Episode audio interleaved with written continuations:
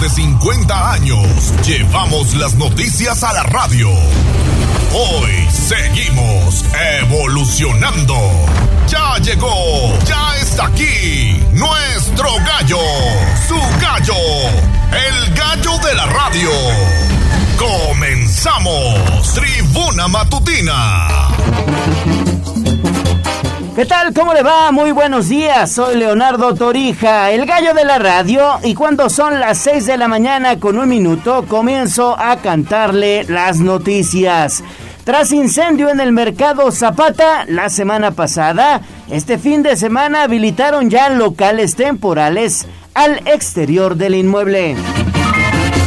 Ayuntamiento de Puebla podría demoler 26 locales irregulares en la central de Abasto. Le tenemos los detalles.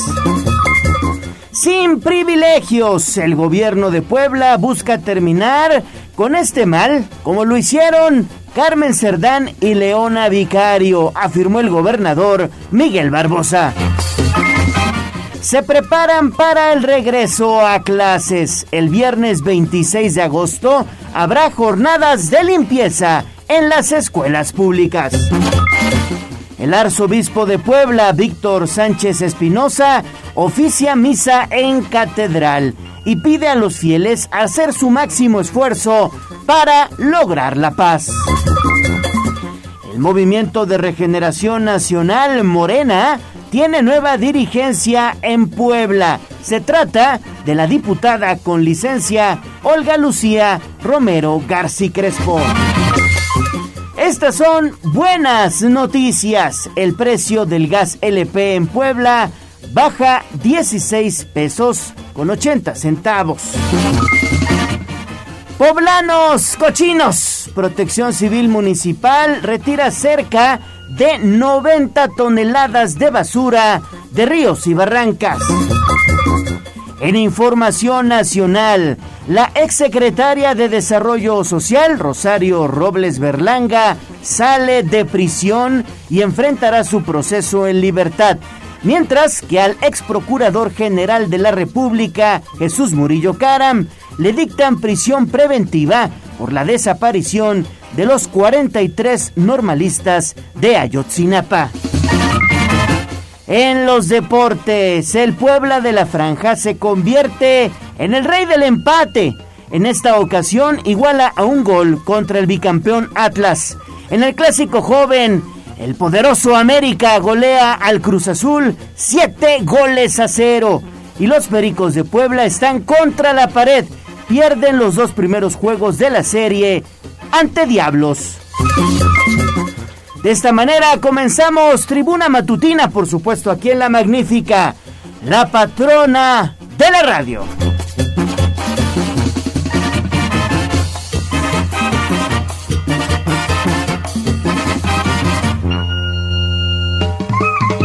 ciudad es la cuna de un niño dormido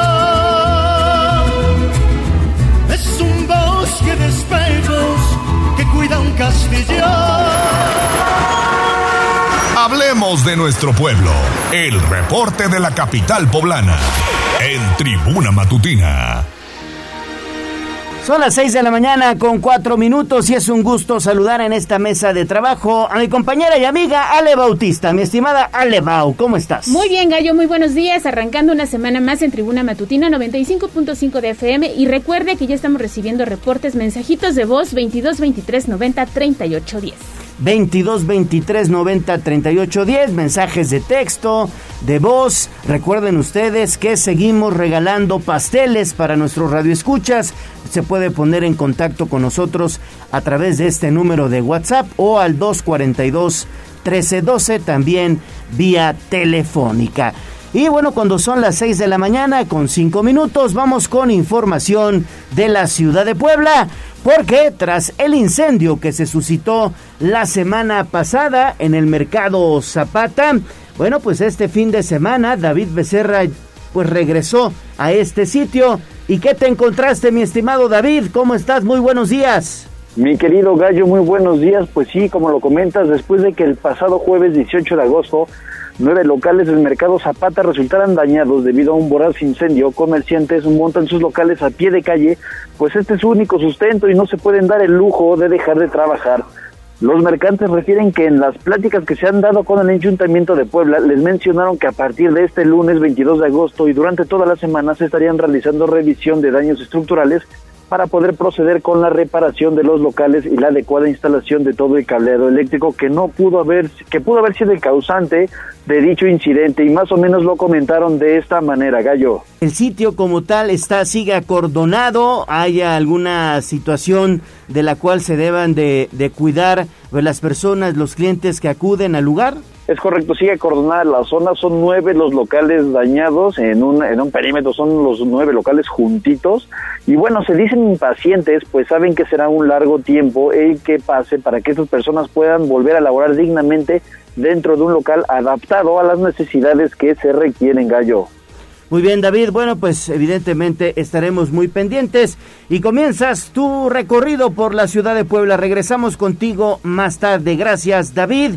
Ale Bautista y también hay información de la central de Abasto. Oye, sí, el Ayuntamiento de Puebla dio a conocer el fin de semana que van a demoler 26 locales con apoyo precisamente de los locatarios en la central de Abasto.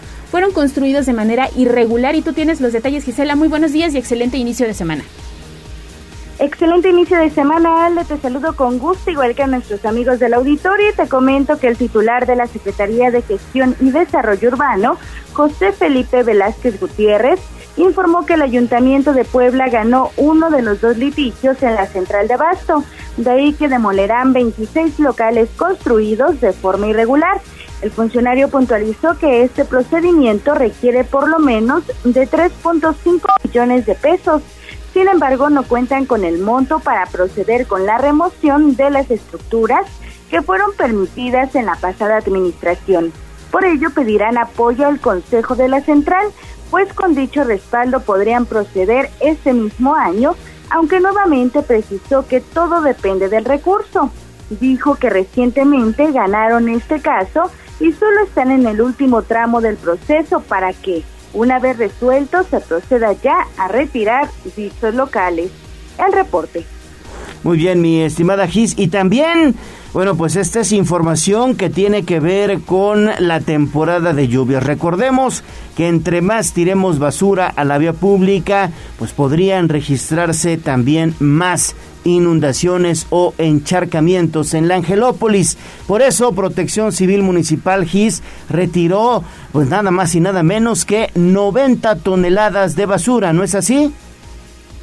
Así es, Gallo, un total de 89 toneladas de basura han sido retiradas de barrancas en cinco meses. Esto lo informó Gilberto González Lavacida, director de Protección Civil del municipio de Puebla. Asimismo, dio a conocer que en las últimas semanas recuperaron tonelada y media de residuos sólidos urbanos de los vasos reguladores Puente Negro y Santuario, de ahí que se encuentran limpios al 100%. Indicó que desde marzo ya han ejecutado diversas jornadas de aseo en áreas importantes de la capital poblana, una vez que forma parte de la estrategia de prevención ante temporada de precipitaciones pluviales. Al respecto, el alcalde Eduardo Rivera Pérez pidió a las y los ciudadanos reportar cualquier situación de riesgo como coladeras sin tapas o árboles a puntos de caer, pues refirió que las diversas áreas del gobierno de la ciudad se encuentran atentas para resolver y evitar accidentes, principalmente durante dicho periodo. Además, exhortó nuevamente a no tirar basura en la calle porque las coladeras se tapan y provocan inundaciones, así como disminuir la velocidad al conducir porque incrementa la posibilidad de accidentes.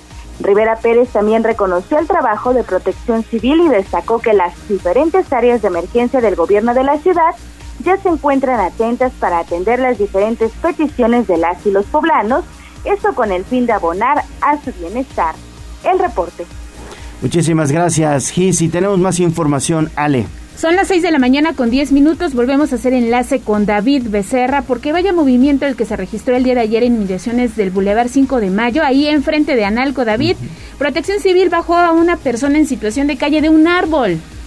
Es correcto, eh, Ale, fue aproximadamente a las 2.30 de la tarde de este domingo cuando elementos de protección civil recibieron el reporte de una persona que se encontraba en lo alto de un árbol, esto en las inmediaciones, como bien lo mencionas, de Analco. El hombre de aproximadamente 47 años de edad trepó por las ramas a una altura aproximada de 15 metros y amenazaba con aventarse y así terminar con su vida. Al lugar arribaron los elementos de protección civil para realizar labores de rescate y lograr que desistiera de su objetivo. Después de una hora de tensión, el hombre pidió que los policías municipales se alejaran y de esta manera accedió a bajar del árbol.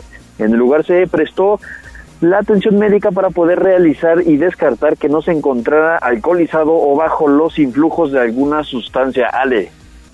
Bueno, pues ahí está la información que usted también puede consultar en Código Rojo. Oye, eh, afortunadamente no terminó en una tragedia y un reconocimiento a los elementos de protección civil. Comentar también, David, sigues en línea. Sigues en línea, David. Oye, ¿estaba bajo el influjo a lo mejor del alcohol o de alguna sustancia prohibida? ¿Sabes algo al respecto?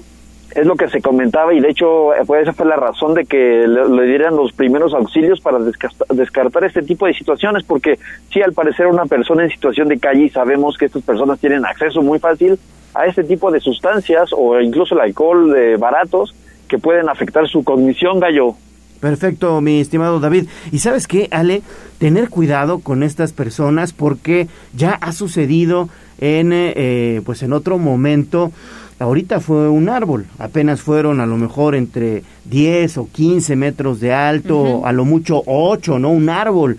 Pero hay luego personas que se suben a los puentes peatonales, a los puentes vehiculares y, eh, e incluso una persona, no se recuerden, eh, la semana, pa, eh, el, el, año pasado o hace dos años se subió una torre de alta tensión allá en Boulevard Municipio Libre, en Las Torres.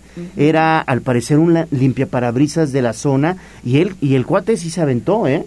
Se colgó, ¿no? Se quitó la vida en esa torre. Las imágenes incluso le dieron la vuelta a la República Mexicana porque llamó mucho la atención. No sé si también recuerdas esta situación que se presentó en el puente del 485. Ahí una mujer se aventó también en la vía Tliscayotl, el circuito Juan Pablo II en ese cruce, y hubo movimiento policíaco. Afortunadamente, te digo, este hecho del fin de semana no terminó en una tragedia. Apenas la semana pasada también circuló en redes sociales otra persona, esto en la ciudad de Monterrey, que se aventó de una de un puente de una estación del metro de allá de ah, Monterrey. sí. Sí, también allá en Monterrey sucedió algo algo parecido. Así que bueno, bueno, en esta ocasión los elementos de protección civil pues evidentemente dijeron no contaban con mi astucia, claro. No contaban con mi astucia.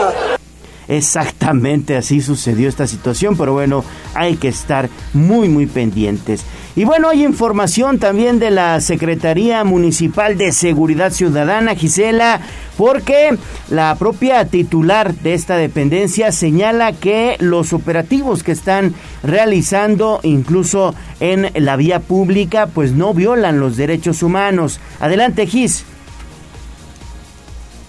Adelante, Gis, con esta información en torno a, eh, pues, los, los operativos que está realizando la Secretaría Municipal de Seguridad Ciudadana.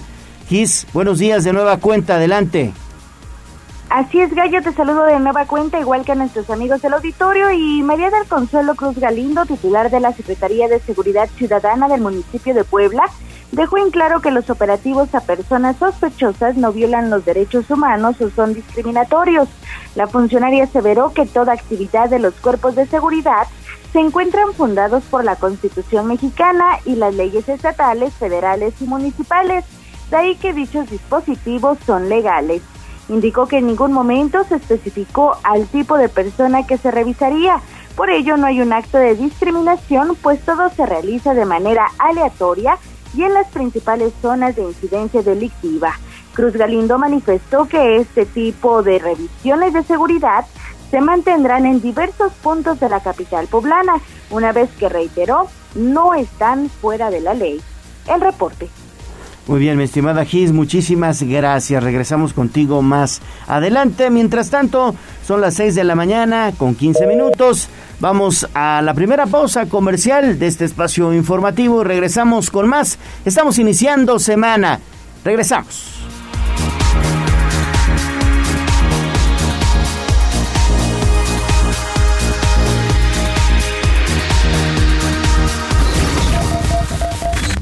A un corte comercial y regresamos en menos de lo que canta un gallo.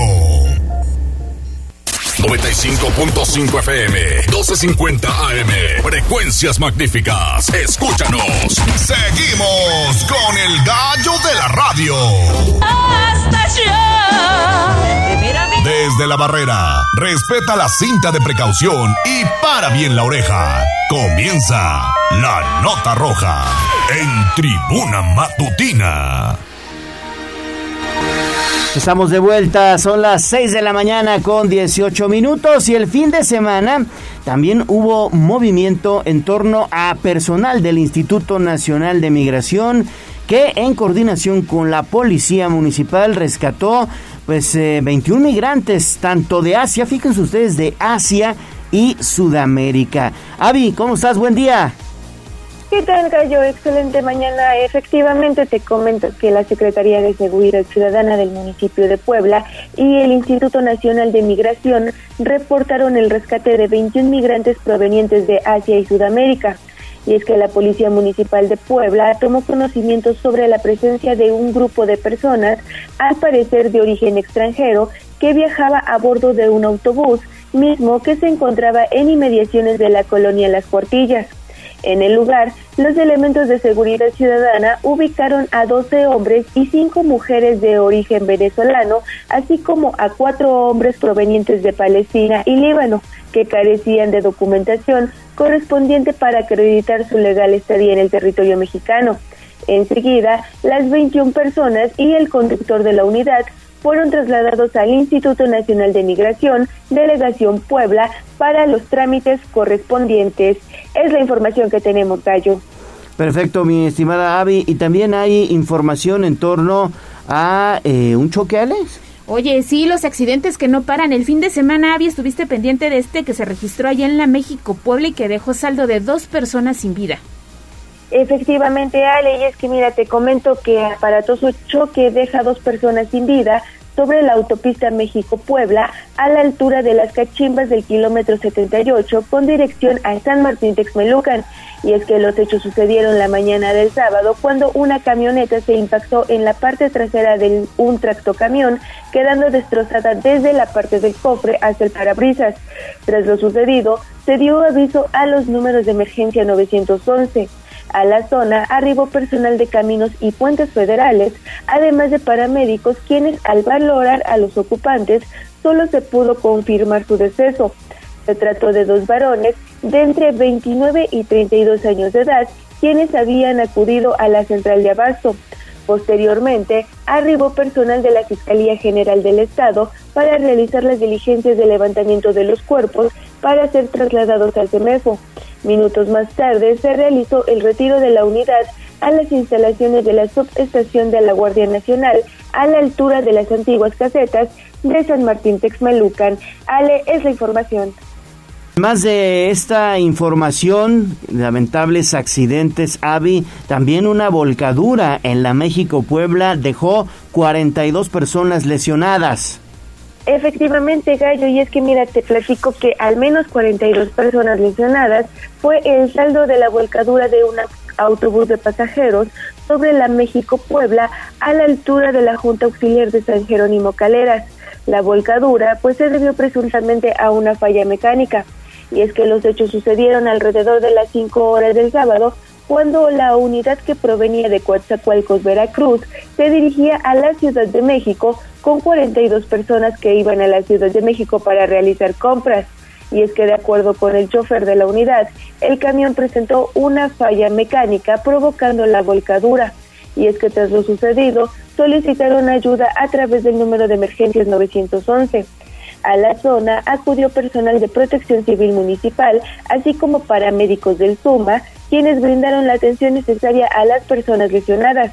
Y es que se informó que 37 pasajeros resultaron con lesiones leves y 5 más con lesiones que requirieron el traslado a un hospital, entre ellos un menor de edad y dos pasajeros con daños en la clavícula. Por su parte, el resto de los pasajeros se quedaron en la zona en espera de otro transporte de la misma empresa contratada para continuar su viaje.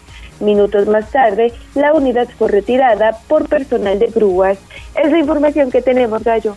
Muchísimas gracias, Avi. Regresamos más tarde contigo. 6 de la mañana con 22 minutos. Vamos con Daniel Jacome porque tiene esta noticia. Vaya tragedia la que sucedió en la zona de Alchichica. Oye, una familia completa perdió la vida ahogada. Adelante, Daniel. Muy buenos días. ¿Qué tal, Ale? Buen día. Efectivamente, tres personas fallecieron luego de haber entrado a nadar al interior de la laguna de Alchichica en el municipio de Tepeyahualco.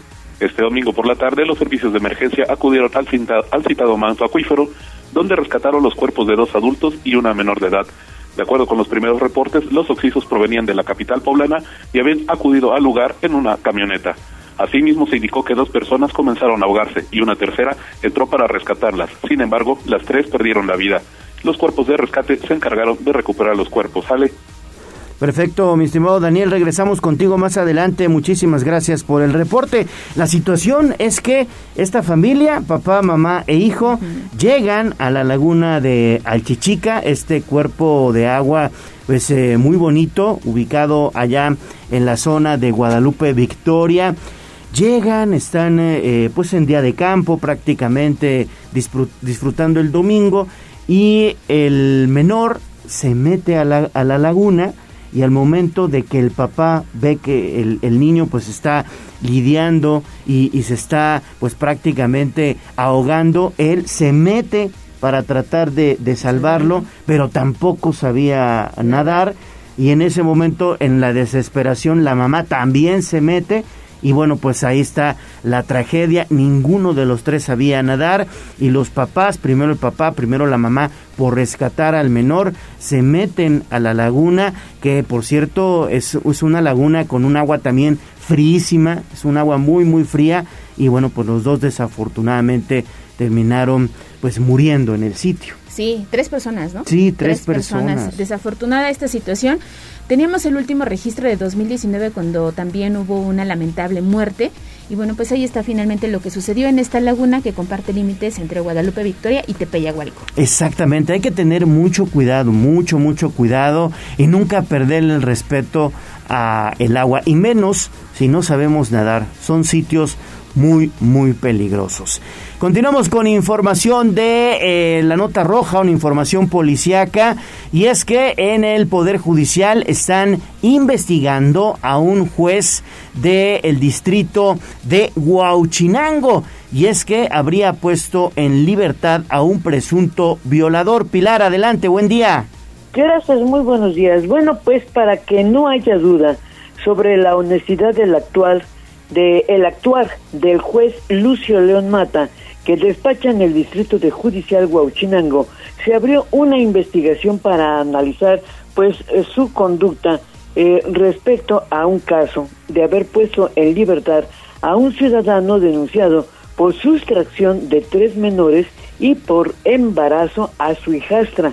Por eso, el Consejo de la Judicatura, desde este fin de semana, abrió una investigación sobre el actuar de este juez, eh, pues principalmente que, que despacha allá en la región pues de Huauchinango.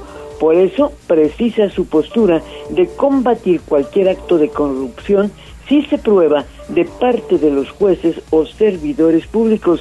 El Tribunal Superior de Justicia no detalla si el juez quedó suspendido de sus labores o solo señala el inicio de la investigación del análisis del criterio aplicado para la liberación de este sujeto señalado por la madre de la hijastra. Por eso, el Consejo de la Judicatura desde este fin de semana abrió una investigación sobre el actual de este juez. Por eso también precisa su postura de combatir cualquier acto de posible corrupción si se prueba pues por parte de los jueces. Pero además, fíjate también, el presidente Héctor Sánchez señala que en el transcurso pues de los dos últimos años se han abierto varias investigaciones eh, en contra pues de actuar de jueces.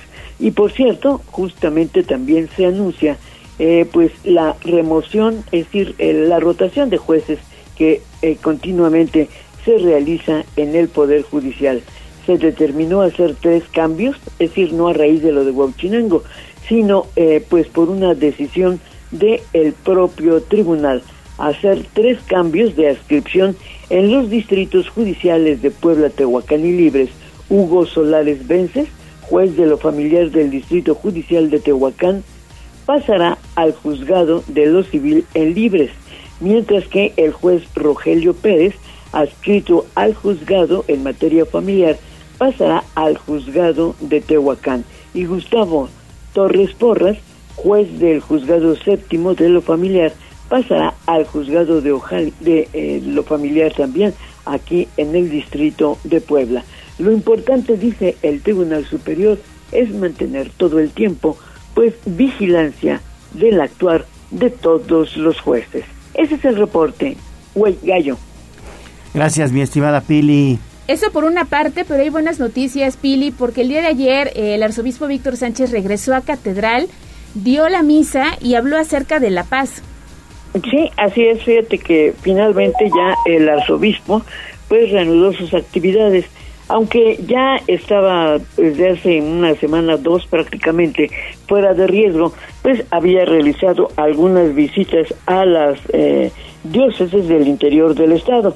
Víctor Sánchez Espinosa, obispo de Puebla, regresó ayer a oficiar misa en catedral después de resguardarse por el contagio de COVID que enfrentó, por lo que la celebración eclesiástica fue el marco para pedir siempre por la paz y por la conducta humana parte de lo que decía en la humilía.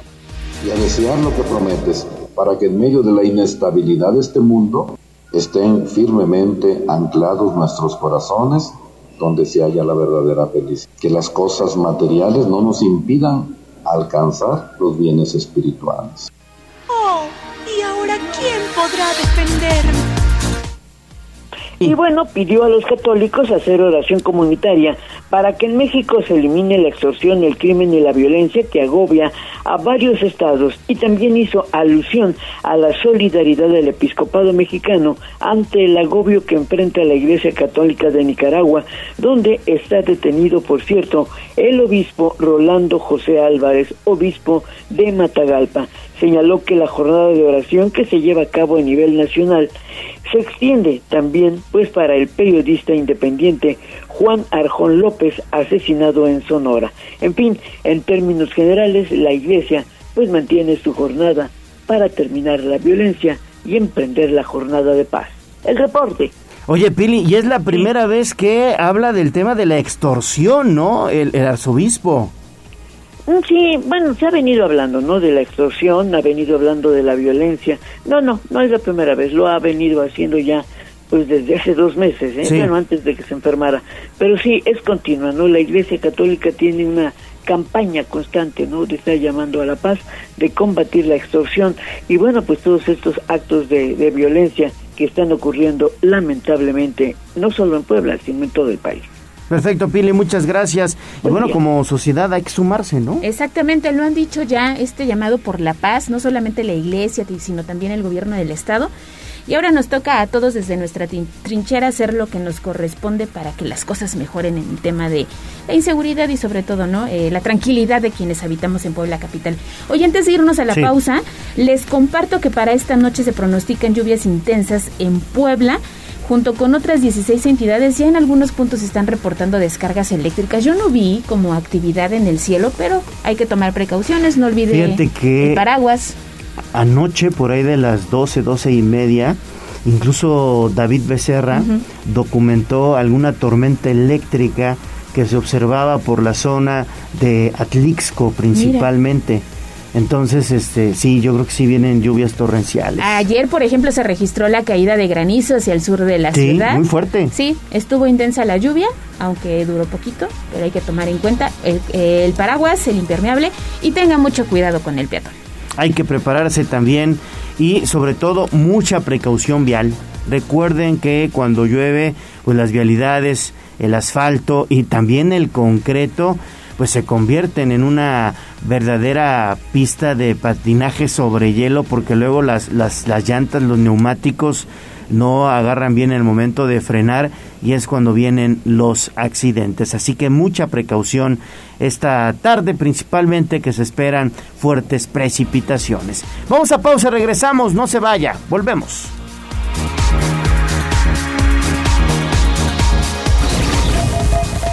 Vamos a un corte comercial y regresamos en menos de lo que canta un gallo. 95.5 FM, 12.50 AM. Frecuencias magníficas. Escúchanos. Seguimos con el gallo de la radio. Esta es la voz de los poblanos. En Tribuna Matutina también te escuchamos.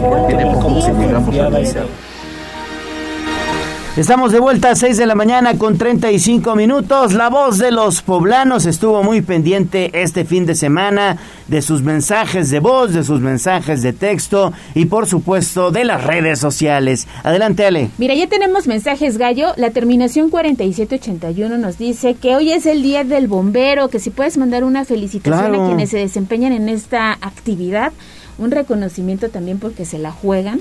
Así que hoy, Día del Bombero, una fecha especial. Nuestro reconocimiento para todos los amigos bomberos, tanto bomberos del gobierno del estado que hoy dependen de la policía estatal y también bomberos del municipio de Puebla que dependen de protección civil municipal. Nuestro reconocimiento a todos ellos por la gran labor que desempeñan todos los días, incluso el fin de semana tuvimos imágenes en nuestras redes sociales de la carrera del bombero que todos los años ellos realizan para pues demostrar sus habilidades. En esta ocasión se realizó esta actividad en el cuartel general del heroico cuerpo de bomberos. Ahí está la felicitación del gallo de la radio. También la terminación 2004 nos dice muy buenos días, quiero reportar con ustedes que nos sirven las luminarias de Boulevard Xonaca en ambos sentidos desde la Facultad de Lenguas de la UAP hasta Casaguayo. Hacemos ahí la petición al Ayuntamiento de Puebla, pero muchas gracias por ponerse en contacto con nosotros. Y prepare lápiz y papel porque Tribuna Vigila le presenta todos los lunes la bolsa de trabajo que se tiene para esta semana. El Servicio Nacional de Empleo va a llevar a cabo este martes 23 de agosto la Feria del Empleo en el Zócalo de Atlixco. Así que para nuestros amigos que nos escuchan desde esta región en punto de las 9 de la mañana y hasta las 3 de la tarde, pueden acudir con sus documentos. Se está, fíjate, en esta feria de empleo promoviendo precisamente el empleo para la juventud. Así que son para buenas, chavos. buenas noticias. Mañana en punto de las 9, allá en la zona de Atlixco. Y también, si están interesados en trabajar como conductores, hoy lunes 22 de agosto habrá reclutamiento para trabajar en una empresa de talla internacional. Hay 100 vacantes. Hay que acudir al callejón de la 10 Norte 806 en el barrio del Alto en punto de las 9 de la mañana. Se está pidiendo como escolaridad mínima primaria, experiencia de seis meses y el sueldo mensual supera los 10 mil pesos. La zona de trabajo es en Ciudad de México, Puebla, Veracruz y Oaxaca. Así que para nuestros amigos que nos escuchan desde estas zonas, ahí están las opciones que tiene el Servicio Nacional de Empleo. Pues hay que aprovechar porque, bueno, pues evidentemente urge la chamba. Vamos con información de la economía.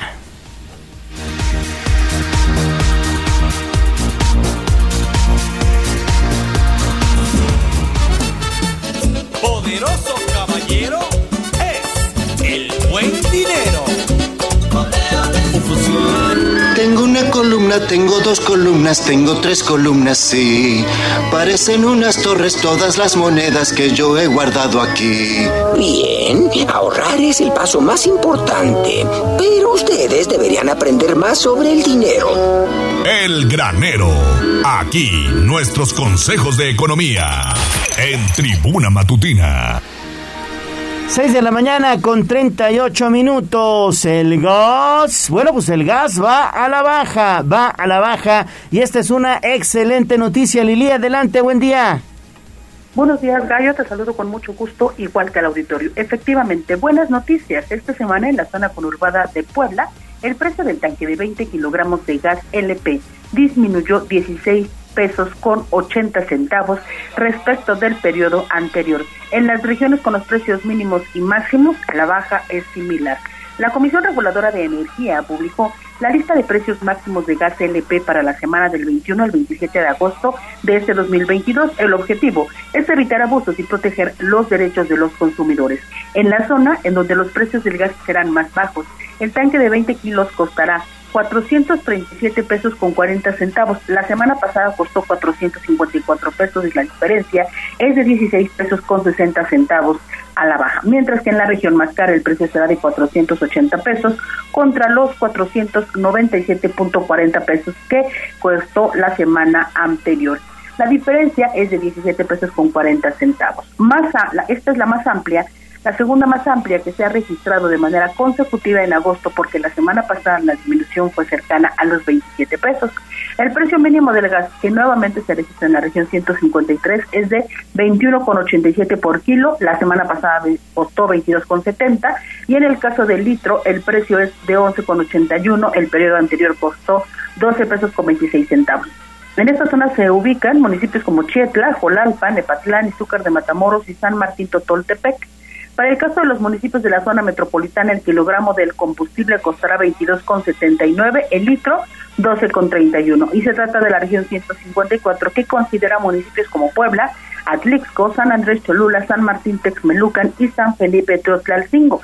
La disminución fue de 84 y 45 centavos respectivamente en tanto que la zona con los precios más altos es la 201 y ahí el kilo alcanzará los 24 pesos. La semana pasada fue de 24,87, mientras que el litro costará 12,97 contra los 13,43 de la semana anterior. Y esta región incluye municipios como Amixtlán, Huichilas de Cerdán, Conotla, Xochitlán de Vicente Suárez y Soquiapan. Usted puede consultar la lista completa de las regiones y también los municipios de Puebla con sus respectivos precios del gas directamente en la página del CRE. Es el reporte, Gallo. Oye, en más información, Lili, este fin de semana el sindicato de autos de Volkswagen llevó a cabo una jornada informativa. Así es, Ale. Fíjate que durante este domingo el Sindicato Independiente de Trabajadores de la Industria Automotriz Volkswagen llevó a cabo un par de juntas informativas para dar a conocer a los agremiados todos los detalles relacionados con la revisión contractual de este 2022 de cara a la próxima consulta toda vez que el 31 de agosto próximo los técnicos han sido convocados a ir otra vez a las urnas para ratificar los acuerdos pactados por el sindicato y la empresa el pasado 20 de julio y aceptar o rechazar el aumento global del 11%. En estas juntas, pues, se aclararon todas las dudas de los sindicalizados.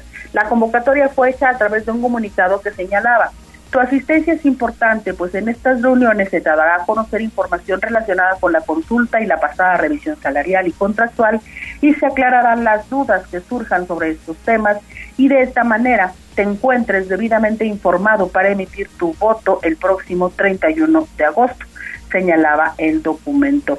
Este también especificó que las charlas se impartieron en el auditorio del edificio sindical a las 10 y a las 12 horas. El documento hizo hincapié también en la necesidad de que todos los técnicos estén involucrados en el proceso de revisión a fin de cumplir con lo ordenado por los tribunales laborales.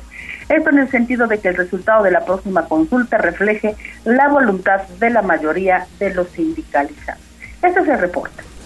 Muy bien, mi estimada Lili. Bueno, pues vamos a estar muy, muy pendientes en torno a esta próxima consulta que está programada para el día 31 de agosto. Y bueno, pues tienes una, una nota, sobre todo, pues muy padre, de color, porque dicen por ahí que es agua de las verdes matas. Tú me das, tú me matas y me haces andar a gatas, ¿no?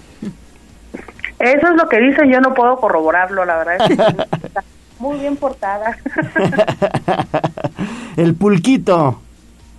Así es, Leo, tenemos el material ya en la botonera, entonces si gustan, adelante. Escuchemos. Se inauguró en la colonia Pensil la pulquería de Osofronio el Mayor. Los pulques de Apan se llama el cubil. Agua de las verdes matas, tú me tumbas, tú me matas se trata de la bebida de batalla de los campesinos, un elixir ancestral casi milagroso que según las abuelas nutre a los niños, aumenta la producción de leche materna, limpia el estómago y alivia a los afligidos. Hablamos del pulque. Porque, el, porque te nutre, te, te da al, estómago esa nutrición de, fortaleza, ¿sí? andas bien, no te enfermas. Cuando una persona no lo toma y lo llega a tomar, por eso dice, lo purga, o sea, le limpia los intestinos, no, no es tanto que, que le haga daño, ¿no? Sino que la misma consistencia no le soporta a lo que tiene sus, sus este, amibas o, los bichos, sea lo que sea que tenga uno en el estómago. Él es don Juan Toxle, dueño de una pulquería que apenas hace cinco años, cuando abrió su establecimiento, vendía 20 litros a la semana y ahora comercializa hasta 150. solo entre sábado y domingo. Su popularidad ha crecido tanto que en cinco años el precio del pulque se duplicó. El precio debe de ser algo normal también. Ah, ya, ya igualó a la, leche, va casi el precio de la leche con el pulque. ¿A cómo está el litro ahorita? Tenemos a 20 pesos el natural y a 50 pesos el curado. Lo empecé a vender a 10 pesos. O sea, duplicó su precio en Después de 5 años, sí. En 5 años duplicó el precio.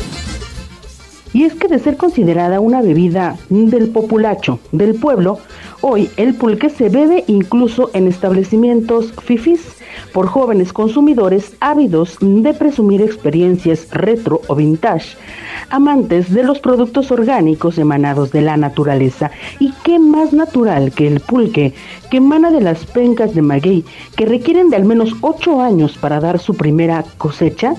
Cada planta, refiere don Juan, da entre 10 y 14 litros diarios. La raspa de la mañana produce el aguamiel, la de la noche el pulque.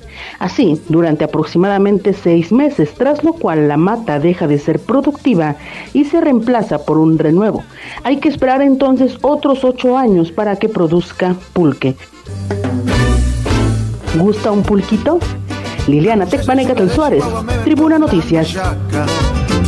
Pues nos echamos el pulquito, mi estimada Lili. A mí me gusta mucho el curado de piñón, ¿eh? Fíjate que, eh, bueno, pues esta persona a la que entrevisté, don Juan, es, eh, me comentaba, y esa es una información que ustedes pueden leer ya ampliada en el periódico de casa, en tribunanoticias.mx, eh, de manera digital, pues él me decía que él incluso ha ganado concursos de curados, Leo. Ajá. Explicaba que él hace un curado de pescado tenso, de pescado seco. Ah, la verdad es que no me lo imagino para nada. no, ni yo tampoco. Pero yo alguna vez fui a ver a este señor porque alguien nos contó que hacía en temporada de muertos el curado de flor de cempasúchil. Ajá. Y es delicioso. Es de veras rico. Pero bueno, entonces nos, nos contó ya en la entrevista que entre los eh, concursos que él ha participado, pues ha llevado estas recetas, hace, por ejemplo, curado de rosas, ¿no? De, la flor, pues, que no se me hace tan descabellado como el tema del pescado. Ese sí, de plano no, no, porque yo siempre he relacionado el pulque con algo eh, dulce, claro. pero bueno, él, él hace bebidas saladas, este, y que le quedan sensacionales. ¿Qué te parece? ¿Tú lo probarías, Ale? No, el de, el de pescado no, tampoco se me antoja, ¿no? Pero pues habría que probar, ¿no? Hay que darle una oportunidad. Pues sí. Yo probé el de cempasúchil y realmente quedé muy sorprendida. Este, aquella vez compramos también uno de tamarindo y lo prepara como tipo, mm, como esta cerveza que lleva sal, limoncito y demás. Claro, claro la verdad, sí rico, pero de plano el de pescado no le bueno, pues ya viene noviembre, vamos a echarnos un porquito de flor de cempasúchil. Ya lo dijiste, Gallo, tú los invitas. No se diga más, vamos, vamos, vamos, yo los invito, claro que sí. Pues esto es pura vida, sin lugar a dudas. Esto sí que es pura vida. Gracias, Lili. Buen día. Buen día. Oye, mi favorito es el de piña. Ah, es bien sabroso, y es muy rico. Y ahora que eh, decía esta persona que entrevistó Lili, el aguamiel también. El aguamiel también es muy sabrosito, sí, sí, sí. Bueno, pues ahí está eh, lo característico de esta bebida que hoy está afortunadamente más vigente que nunca, ¿no? Exactamente. Pero ahora sí no hay que dejarnos engañar, ¿no? Porque hay gente que te da gato por liebre. Nada más vaya con personas autorizadas, digamos, alguien que le sepa y que le venda un buen producto. Muy bien, vamos a una nueva pausa, regresamos con más. Tenemos las mañanitas.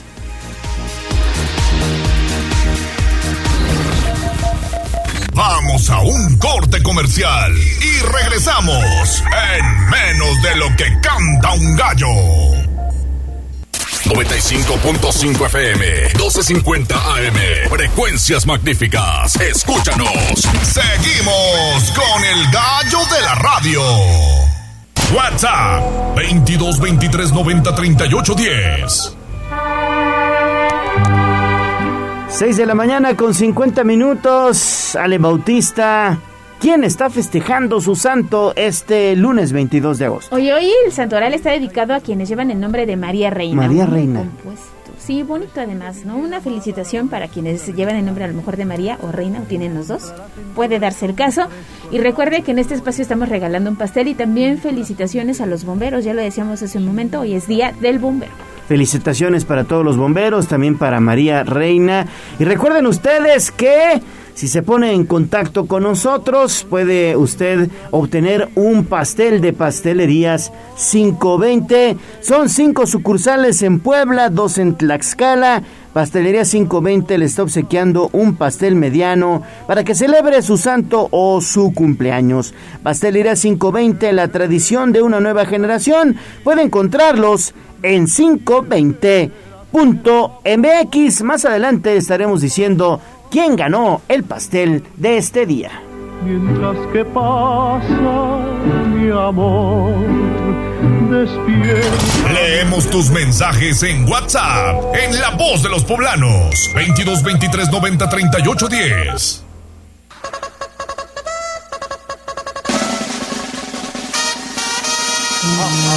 Más allá del pueblo y la zona conurbada. ¿Qué pasa en nuestras localidades vecinas? En Tribuna Matutina. 6 de la mañana con 51 minutos, tiempo de hacer nuestro recorrido por el interior del estado y nos enlazamos con Servando Medina hasta Tehuacán. ¿Cómo amanece, Servando? Muy buenos días y excelente inicio de semana. ¿Qué tal, Alejandra Bautista? Eh, pues eh, mira, la situación aquí en Tehuacán, pues la verdad, cada día un poquito más complicado para las autoridades.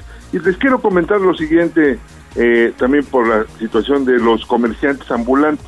Este problema, como es, no es nada más característico de aquí, sino de, de todo el país.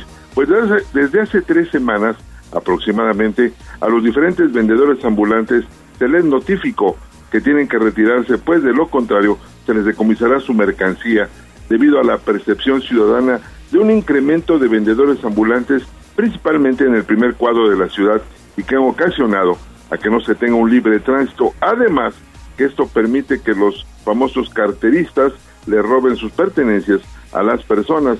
Ante esto, el área de fomento comercial ha iniciado acciones para su retiro. Marcela Sara León Moreno, directora de fomento comercial, detalló que la tolerancia que había otorgado el alcalde Pedro Tepole Hernández para que los comerciantes ambulantes vendieran sus productos en el primer cuadro de la ciudad ya terminó, por lo que desde hace tres semanas se ha notificado a los vendedores de que ya no pueden instalarse en la vía pública. Recalcó que si estas personas son detectadas durante los recorridos que realizan los alineadores, se les invita a retirarse, pero en caso en que desacaten las indicaciones, entonces se procederá al decomiso de la mercancía.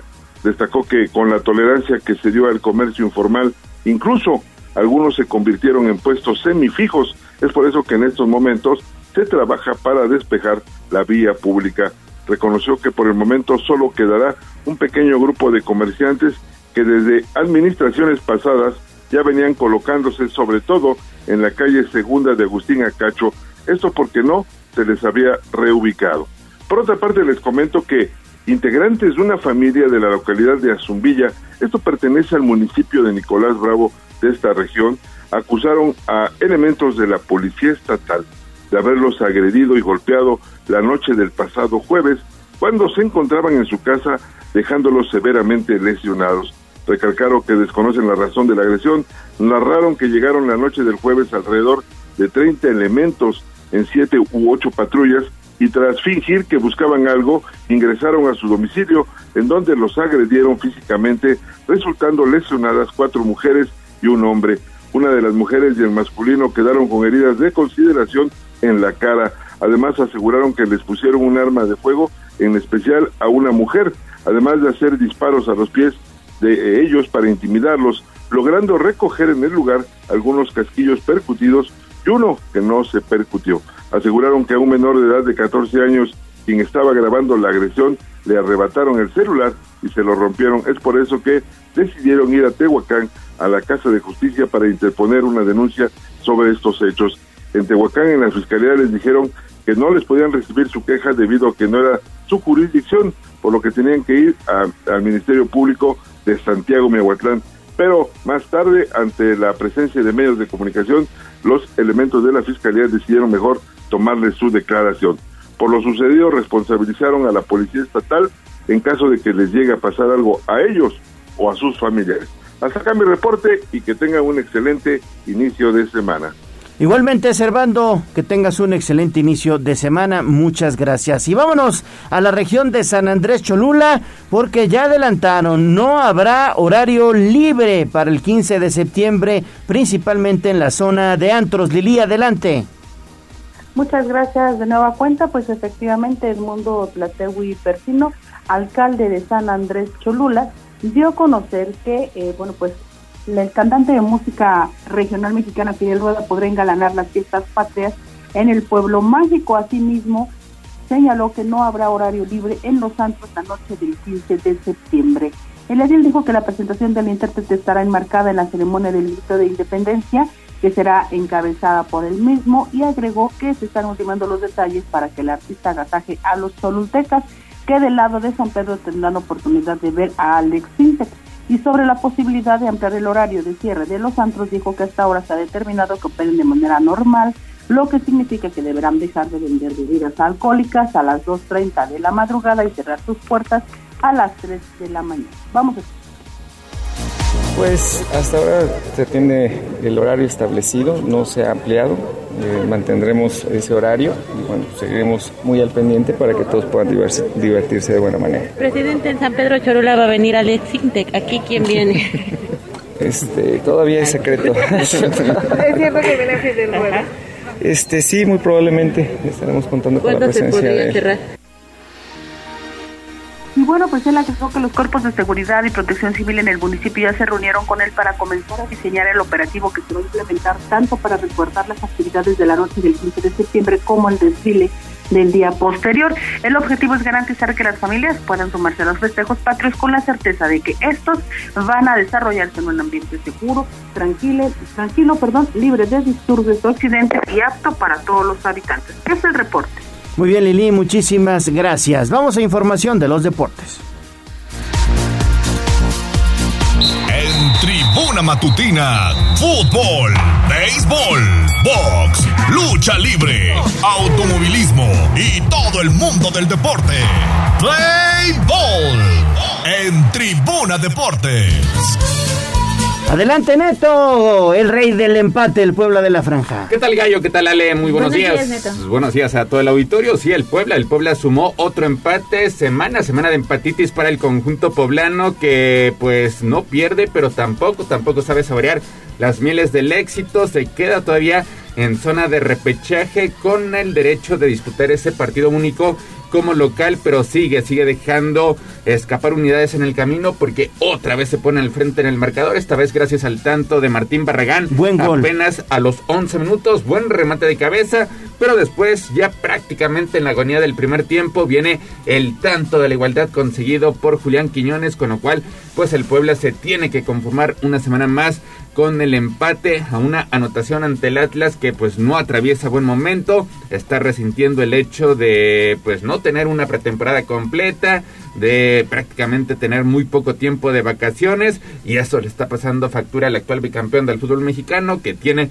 buena plantilla pero que no encuentra el nivel que lo llevó a obtener los últimos dos campeonatos. Al Puebla le viene en teoría pues un partido asequible como local ante Ciudad Juárez pero pues son de los encuentros que más se le suelen complicar y es que necesita urgentemente la victoria porque el hecho de aspirar por un lugar boleto a la fiesta grande parece que se le va diluyendo, sobre todo por el buen paso que mantienen los equipos punteros que poco a poco se van despegando del resto de las plantillas. Y por cierto, fin de semana de goleadas, goleadas históricas como la que se dio el pasado sábado en el Estadio Azteca.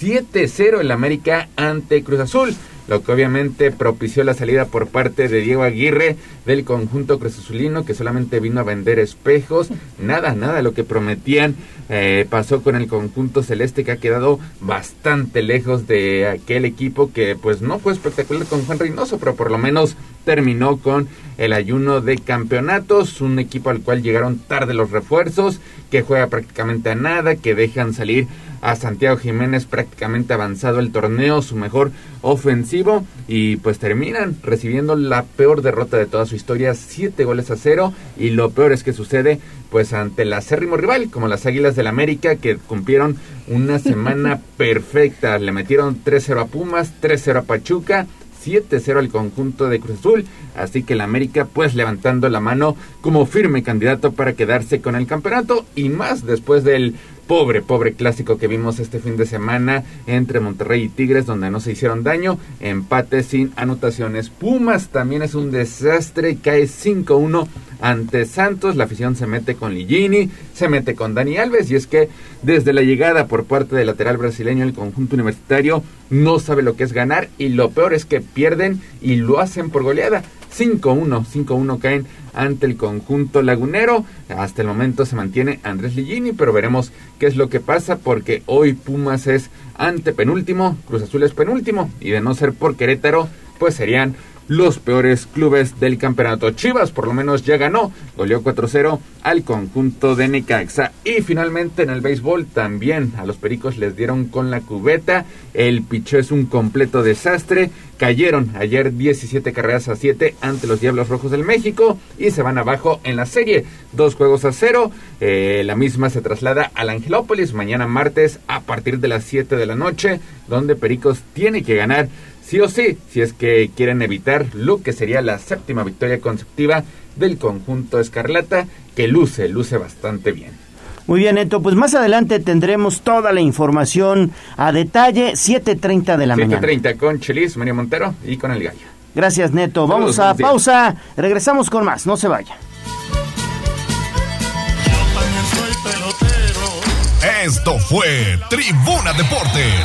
Síguenos en nuestras redes sociales. Twitter, arroba Tribuna Deportes. Facebook, Tribuna Deportes Oficial. Vamos a un corte comercial y regresamos en menos de lo que canta un gallo.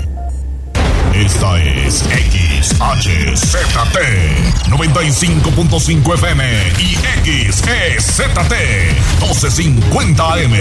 La magnífica, la patrona de la radio. Una estación de tribuna comunicación. Fuerza en medios. Seguimos con el gallo de la radio. WhatsApp 22 23 90 38 10.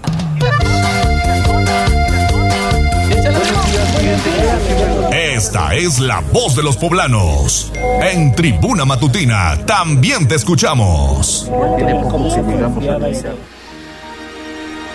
Siete de la mañana con cinco minutos. Sale Bautista. Adelante, la voz de los poblanos. Hay por ahí un incendio de un vehículo. Sí, fíjate que agradecemos a Juan Merino, quien está muy pendiente de este espacio de noticias y nos dice que hay un auto incendiándose en bodega, en una, pues en una tienda comercial de Misiones de San Francisco.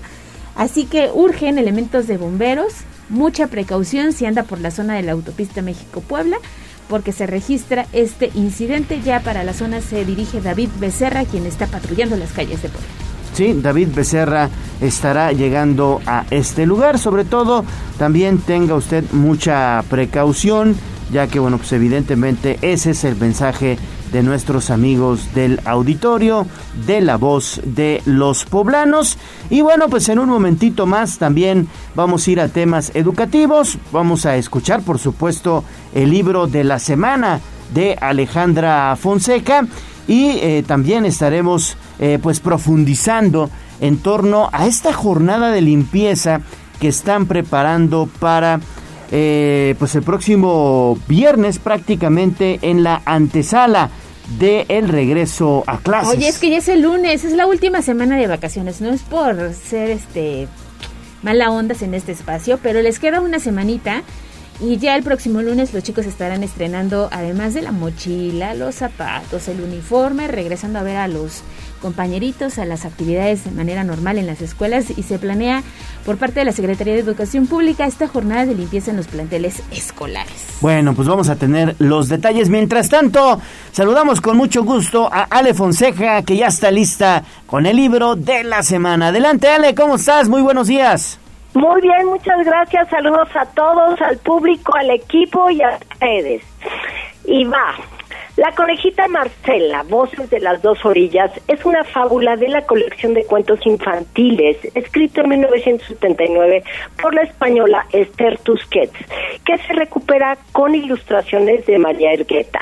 Tusquets fue fundadora y directora de la editorial Lumen desde 1960, donde publicó autores de calidad como Samuel Beckett, Virginia Woolf, James Joyce, Susan Santo hasta 1996 cuando la a Penguin Random House.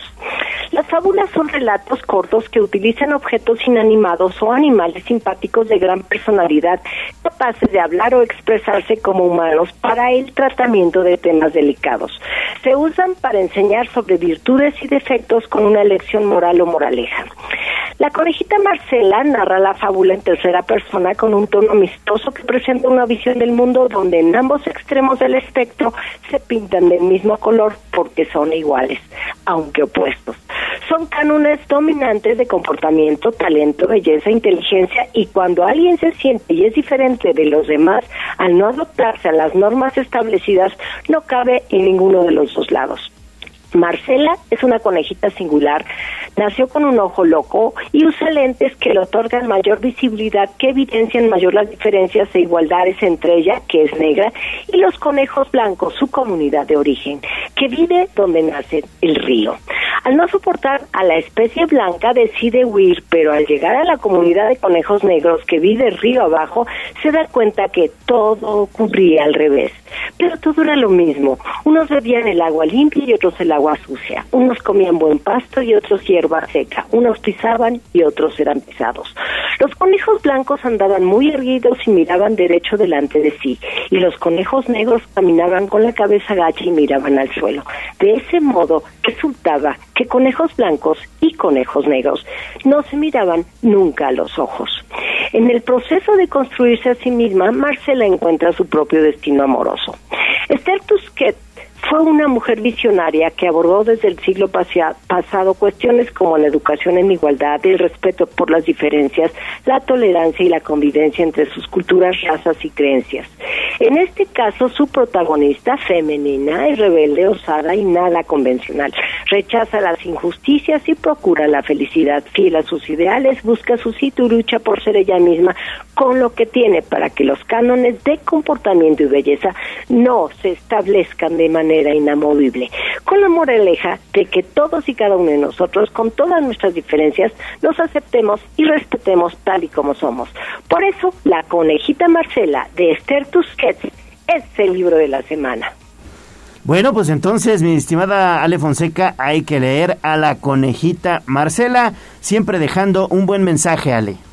Gracias, gracias a todos ustedes y que tengan un hermoso día. Que tengas buena semana, muchas gracias. Y bueno, vamos con Gisela Telles porque el DIF está pues emitiendo recomendaciones para evitar la explotación infantil. Adelante, Gis, de nueva cuenta te saludo con gusto.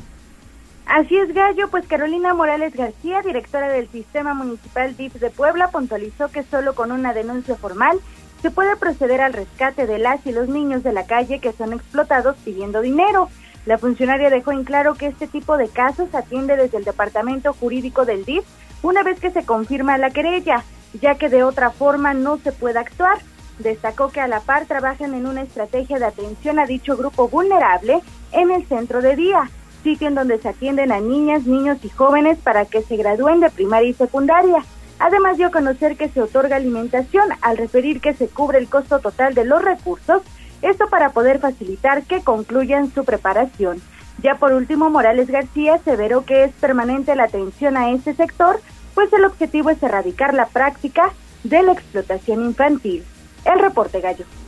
Perfecto, mi estimada Gis, muchísimas gracias. Bueno, pues ahí está información que tiene que ver con la explotación infantil. Más adelante estaremos también abordando pues eh, consejos y orientación de parte de nuestra sexóloga de cabecera para evitar Ale que los niños sean víctimas justamente de la violencia. Lo hemos comentado en semanas y días recientes que cada vez es más frecuente, de manera lamentable, que los niños, los menores, sean víctimas de eh, violencia sexual por parte de tíos, por parte de los mismos papás, por parte de padrastros y nuestra sexóloga nos va a dar por ahí algunos tips para eh, pues cómo educar a nuestros pequeñitos en temas que tienen que ver con la sexualidad. Ale. Estar alertas, ¿no? Sí, sobre, todo, los padres eso. de familia, creerles a los pequeñitos y dejar de normalizar estas a veces conductas o de obligar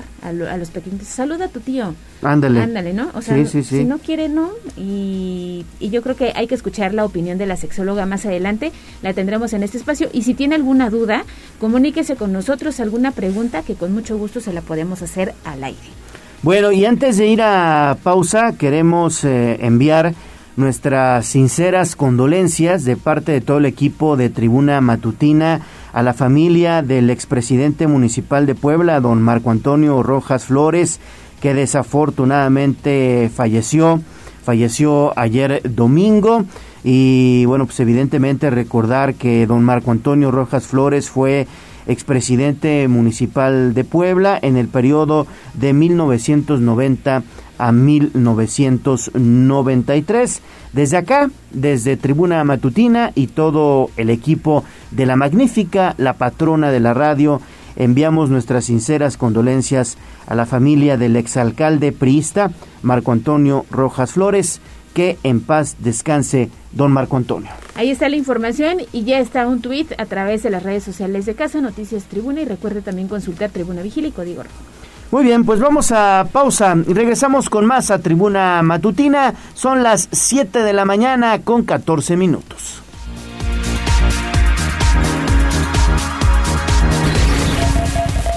Vamos a un corte comercial y regresamos en menos de lo que canta un gallo.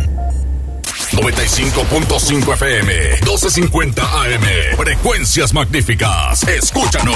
Seguimos con el gallo de la radio. WhatsApp 22 23 90 38 10.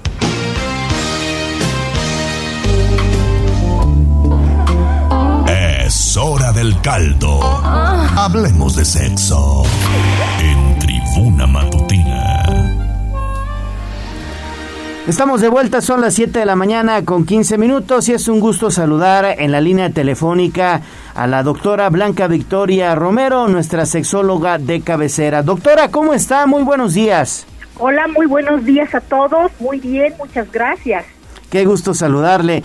Pues ya lo decíamos, eh, en horas recientes, principalmente días recientes, semanas, hemos dado cuenta en este espacio informativo de el notable incremento que se han registrado en eh, casos de abuso sexual a menores. Cada vez, desafortunadamente, doctora, es más común que eh, padrastros, que tíos, que incluso abuelos o papás, pues abusen de los eh, menores, de los pequeños o jovencitos. ¿Cuáles serían, digamos, las recomendaciones que usted pues daría a nuestros amigos del auditorio para, eh, pues, sobre todo evitar esta situación vinculado a una buena educación sexual de nuestros hijos, doctora? Sí, en primer lugar, creo que los padres deben estar conscientes de que los niños que menos saben de sexualidad, los más, los más inocentes, los más a los que no se les ha hablado de sexualidad, pueden ser los chicos que estén más expuestos a esto. Es importante que todos los padres tomen conciencia de que es eh, necesario dar una educación sexual integral desde que son pequeños. Desde los cuatro años que empiezan a socializar, es importante que se les hable de autocuidado, que conozcan que sus partes íntimas, sus genitales, bueno, pues son delicados, son, eh, son órganos muy importantes que deben estar eh, protegidos y que nadie los puede tocar a menos que eh, la madre esté presente cuando el eh, médico la- revise al pequeño. A los niños se les tiene que enseñar a ser asertivos, aprender a distinguir caricias permitidas de caricias no permitidas, caricias incómodas de caricias agradables y aunque sean agradables, ¿a quién sí le permiten ese tipo de caricias. Desgraciadamente, la mayoría de los abusos sexuales ocurren en el hogar por familiares cercanos. Entonces, es importante que el familiar más cercano, la madre sobre todo, le enseñe a los niños a aprender a decir no, no me toques, que eh, les enseñen a ser asertivos, a ver a los ojos y a decirles que así como existen muchas personas que los aman, también pueden existir personas que aunque sean cercanas, podrían querer hacerles daño. Entonces es muy importante que los padres quiten de su cabeza esa idea de que si les dan información sobre sexualidad, los niños van a ser eh, más curiosos y van a empezar a tener actividad sexual temprana. No, se trata de dar formación, es decir, no información, sino educar en valores, en respeto, en autocuidado. ¿Y cómo hacerlo, doctora? Muy buenos días, porque hablar de estos temas de sexualidad siempre cuestan y me parece que más a los padres de familia enfocarlos. ¿Cuál sería un tip rápido para empezar a tener esa comunicación desde casa? Porque bien lo decía, la mayoría de los abusos ocurren en el entorno familiar. O es el tío, o es el primo, o alguien, algún otro integrante de la familia. Sí, en primer lugar, los padres deben estar muy atentos al lenguaje no verbal y verbal de sus niños. Los niños deben convivir solo con niños de su edad. Sí, deben descubrir la sexualidad con, con los niños de más o menos de una edad semejante. Dejar a los niños en casa de la abuelita donde conviven niños pequeños con primos que están en la pubertad, en la adolescencia más grande, eh, es exponerlos, no porque los otros chicos sean este, malos, sino porque también están descubriendo la sexualidad y muchas veces con quien la descubren es con los eh, niños más pequeños, ¿verdad? Y también algo muy importante es enseñarles a los papás que deben de tener un lenguaje en clave con sus niños para que cuando el niño se sienta incómodo pueda acudir y decirles, bueno, papá o mamá, el oso se siente eh, mal y eso significa que algo le están haciendo al niño. El, los padres deben de tener mucha atención en cuanto a, la, a las redes, porque basta dos, tres ocasiones para que un niño se meta a la red para que pueda ser interceptado por alguien que hace grooming, que trata de eh, acosarlo y que después obtener algo relativo a lo sexual. No tengamos miedo, es importante hablar de sexualidad, no les vamos a decir todo, solamente les vamos a hablar de lo que ellos puedan entender en su propia lengua, en su propio este nivel de desarrollo, sin utilizar metáforas, porque analogías, porque los niños, sobre todo pequeños, esto no lo entienden piensen, la, yo creo que un tip es muy importante y es que los padres reflexionen de si ellos no recibieron ningún tipo de educación sexual, reflexionen en todos los peligros a los que estuvieron expuestos y que también se den cuenta de que eh, el desconocimiento puede llevarlos a tener muchas ideas distorsionadas, tabúes, mitos que muchas veces no permiten que se viva la sexualidad adecuadamente y puedan tener en la adolescencia embarazos no deseados, abusos sexuales, infecciones de transmisión sexual, etcétera. Oiga, doctora, ¿y cuál sería, digamos, la, la edad, digamos, más recomendable para comenzar a tocar estos temas con nuestros hijos? Bueno, creo que algo muy importante es desde pequeño, ¿sí? Este, a los cuatro años, como decía yo, ellos empiezan a socializar. A los dos años les vamos a empezar a hablar de sus genitales y, con los nombres adecuados de los genitales y a los cuatro años sobre el autocuidado. Es, la mayoría de los abusos sexuales comienzan primero en las niñas a los cuatro eh, años y a los niños un poquito más tardíamente a los siete años. Perfecto. Entonces es importante hablar desde pequeño, sin miedo. Claro, claro. Muy bien, doctora Blanca Victoria Romero, pues muchas gracias. Siempre es muy importante pues estos consejos que le dan nuestros radioescuchas y agradecemos como siempre su colaboración. Muchas gracias y feliz inicio de semana. Igualmente, doctora, feliz inicio de semana. Y a ver, por esto es importante que platiquemos con nuestros hijos de estos temas. Daniel Jacome tiene pues información en torno a que afortunadamente dictaron prisión preventiva contra una persona por abuso contra su hijastra. Adelante, Daniel. ¿Qué tal, Gallo? Te saludo nuevamente. Efectivamente, la Fiscalía General del Estado de Puebla, a través de agentes investigadores, dio cumplimiento a la orden de aprehensión contra José Eligio, señalado de agredir sexualmente a su hijastra menor de edad. De acuerdo con la denuncia, desde el año 2020, cuando la víctima tenía 16 años, su padrastro comenzó a realizarle tocamientos lascivos al interior de su domicilio en el Infonavit La Margarita. Las agresiones hacia la afectada ocurrían cuando ambos se encontraban solos. La última vez fue el 16 de septiembre de 2021. Al tomar conocimiento de los hechos, el agente del Ministerio Público solicitó y obtuvo orden de aprehensión en contra del padrastro. Dicho mandamiento judicial fue ejecutado el 9 de agosto de 2022 en el Infonavit Movimiento Obrero. Durante el desahogo de la audiencia, la Fiscalía de Puebla aportó datos de prueba ante el juez de control, quien vinculó a proceso a José Eligio y le impuso la medida cautelar de prisión preventiva oficiosa hasta que concluya la investigación complementaria a Gallo. Perfecto, Daniel, muchísimas gracias. Y bueno, son las 7 de la mañana con 24 minutos. Ahora sí, vamos a otras cosas. Regresamos con Pilar Bravo, porque ayer, bueno, pues se conmemoró eh, una ceremonia también por el aniversario luctuoso de Carmen Cerdán y Leona Vicario. Pili, adelante. Gracias. Bueno, pues fíjate que para conmemorar el 180 aniversario de la muerte de Leona Vicario y el 70 del deceso de Carmen Cerdán, los tres poderes del Estado rindieron homenaje a las heroínas que con un siglo de distancia, las dos con su valentía, contribuyeron a la transformación de la nación.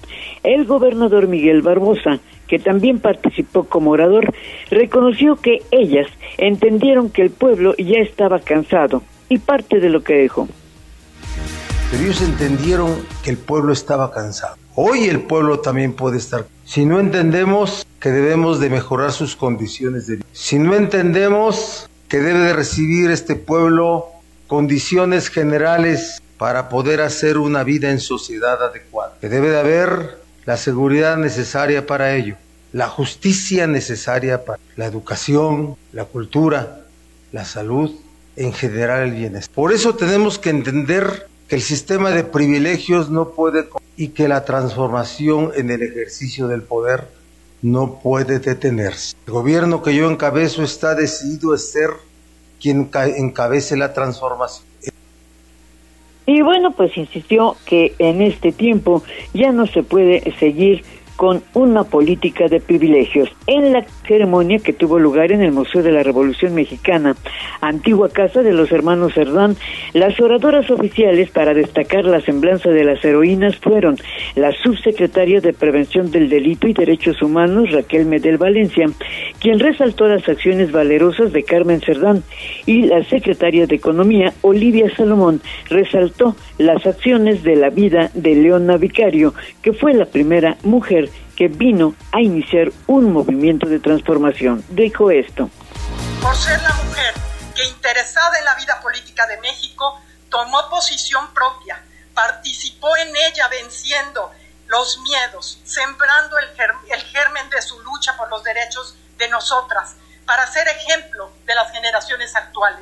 Leona Vicario fue parte de la primera transformación de México, fundamento del cambio nacional.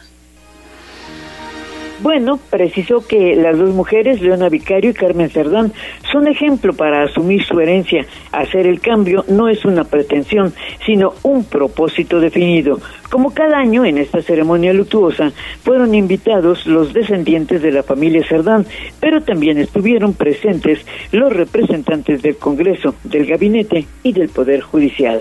El reporte de este tema, Leo. 7 de la mañana con 27 minutos y Pili agonizan las vacaciones y la SEP está anunciando pues una jornada de limpieza en los centros educativos. Pues mi querida Ale, prepara ya la escoba y el sacudidor porque fíjate que los padres de familia pues están siendo invitados a una jornada de limpieza. Al menos eso va a ocurrir en las escuelas públicas. Esto lo anunció ayer el secretario Melitón Lozano. Vamos avanzando. El día 26 hay una gran faena en todas las instituciones para poder hacer limpieza con la colaboración de maestros, maestros y padres de familia. Consideró que esta jornada se debe considerar como una contribución solidaria en favor de la educación y no como una penalidad. La Secretaría de Educación durante este periodo de vacaciones ha entregado también a varias escuelas pintura y herramientas de limpieza, donde los padres de familia también han contribuido a realizar los trabajos. El funcionario también admitió dos cosas, que interviene todo el tiempo para evitar las quejas las quejas por el pago de cuotas, de lo que dijo. La secretaria, los directores de nivel, inmediatamente se comunican con los directores y paran cualquier cosa.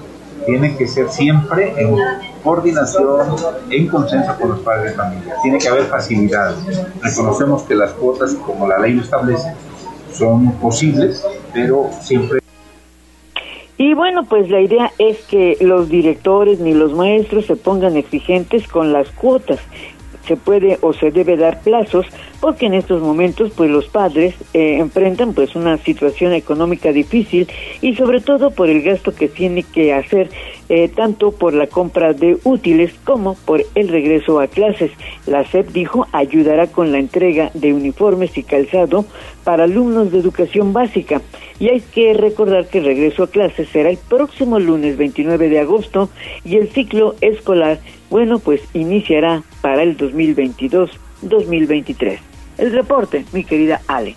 Pues ahí está la información. Gracias, Pili. Por lo, por, lo menos este fin de semana, fíjate que yo vi bastante actividad comercial en el centro histórico, algunas tiendas departamentales, porque los padres de familia pues están haciendo ya la compra de último momento, mochilas, loncheras, lapiceras y en algunos casos uniformes y zapatos. Y ustedes estén muy pendientes de los espacios informativos de Tribuna Comunicación, de Tribuna Noticias porque estamos en condiciones a esta hora de decirle que vamos a regalar listas de útiles. Así que bueno, estén ustedes muy pendientes también por las redes sociales, porque en cualquier momento usted podría resultar afortunado o afortunada de una lista de útiles. Buenas noticias, porque queremos apoyar la economía de los padres de familia.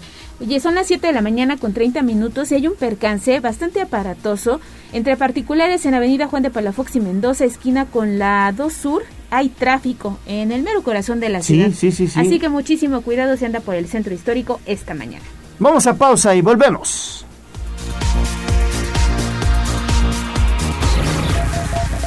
Vamos a un corte comercial y regresamos en menos de lo que canta un gallo. 95.5 FM, 12.50 AM, frecuencias magníficas. Escúchanos. Seguimos con el gallo de la radio.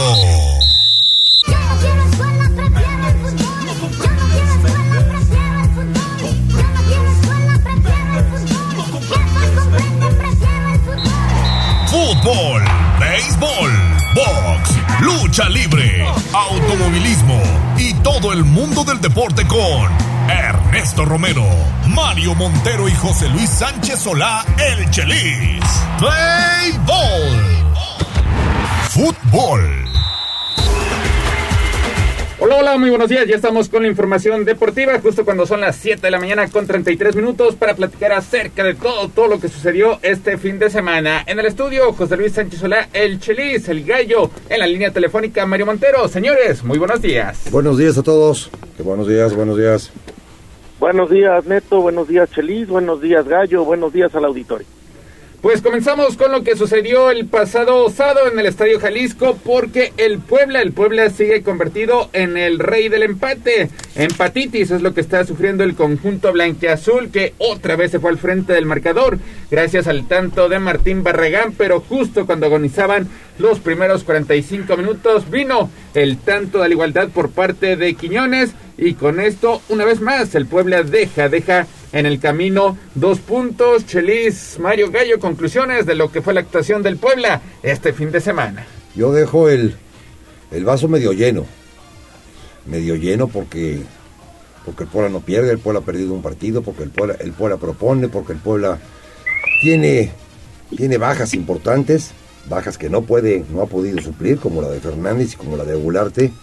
Sí lo ha hecho bien Lucas, sí lo ha hecho bien Barragán, sí lo han hecho bien los que, los que han entrado, más no es lo mismo eh, el, entendimiento en el triángulo de adelante, en el triángulo de atrás, con, con Fernández, con Gularte y con el mismo Aristilleta. No, no, no les ha salido. es un plantel, yo no quiero decir que corto, es un plantel que, que quizá le falte más, más minutos, pero es un equipo que no pierde, que siempre te propone los partidos. Y entonces el vaso medio lleno, al final de cuentas te digo que faltan siete partidos, de los cuales cinco son de local y dos, y dos son de visitante. Jugando así el Puebla, en esto que, llaman empatitis y que ojalá yo tuviera, y que ojalá la gente de Puebla reconozca, porque no puede tener un equipo, el público de Puebla, con el 32% de asistencia jugando lo que juegan, con estos partidos que le quedan, el Puebla está, no en el repechaje, está en la liguilla, porque está jugando buen fútbol, simplemente no se le está dando porque no tiene al hombre indicado, o el momento indicado, o la situación indicada, como para irte arriba en el marcador a falta de 10, 15, 8 minutos y ganar el partido después de los esfuerzos que hacen. A mí me sigue gustando mucho el Puebla, ante 1500 cosas que no me gustan. A mí sí me gusta ver al Puebla. Y ya lo decías también, Chelis, en eh, participaciones pasadas de lo complicado que iba a ser también para Yossi Altidor hacer la función que le encargaría Nicolás Larcamón, que es meter goles. Difícil para el norteamericano una posición de esta naturaleza y que salva al Puebla en esta cuota goleadora que hasta el momento no ha tenido el equipo, ¿no? No te contradigo, no soy nadie. Pero Altidor, ni Aristilleta, ni, ni, ni Pepito, el de las pitayas que juega en, ese, en esa posición, está para meter goles. Está para ser una parte más del sistema ofensivo del Puebla. Porque Aristilleta, recordemos, llevaba un gol cuando se lesionó. No ha sido el gran goleador del Puebla. Pero su función dentro del campo era hacerle el campo largo para que los de atrás o los de afuera pudieran incursionar al área. Es más importante la función del centro delantero que los goles.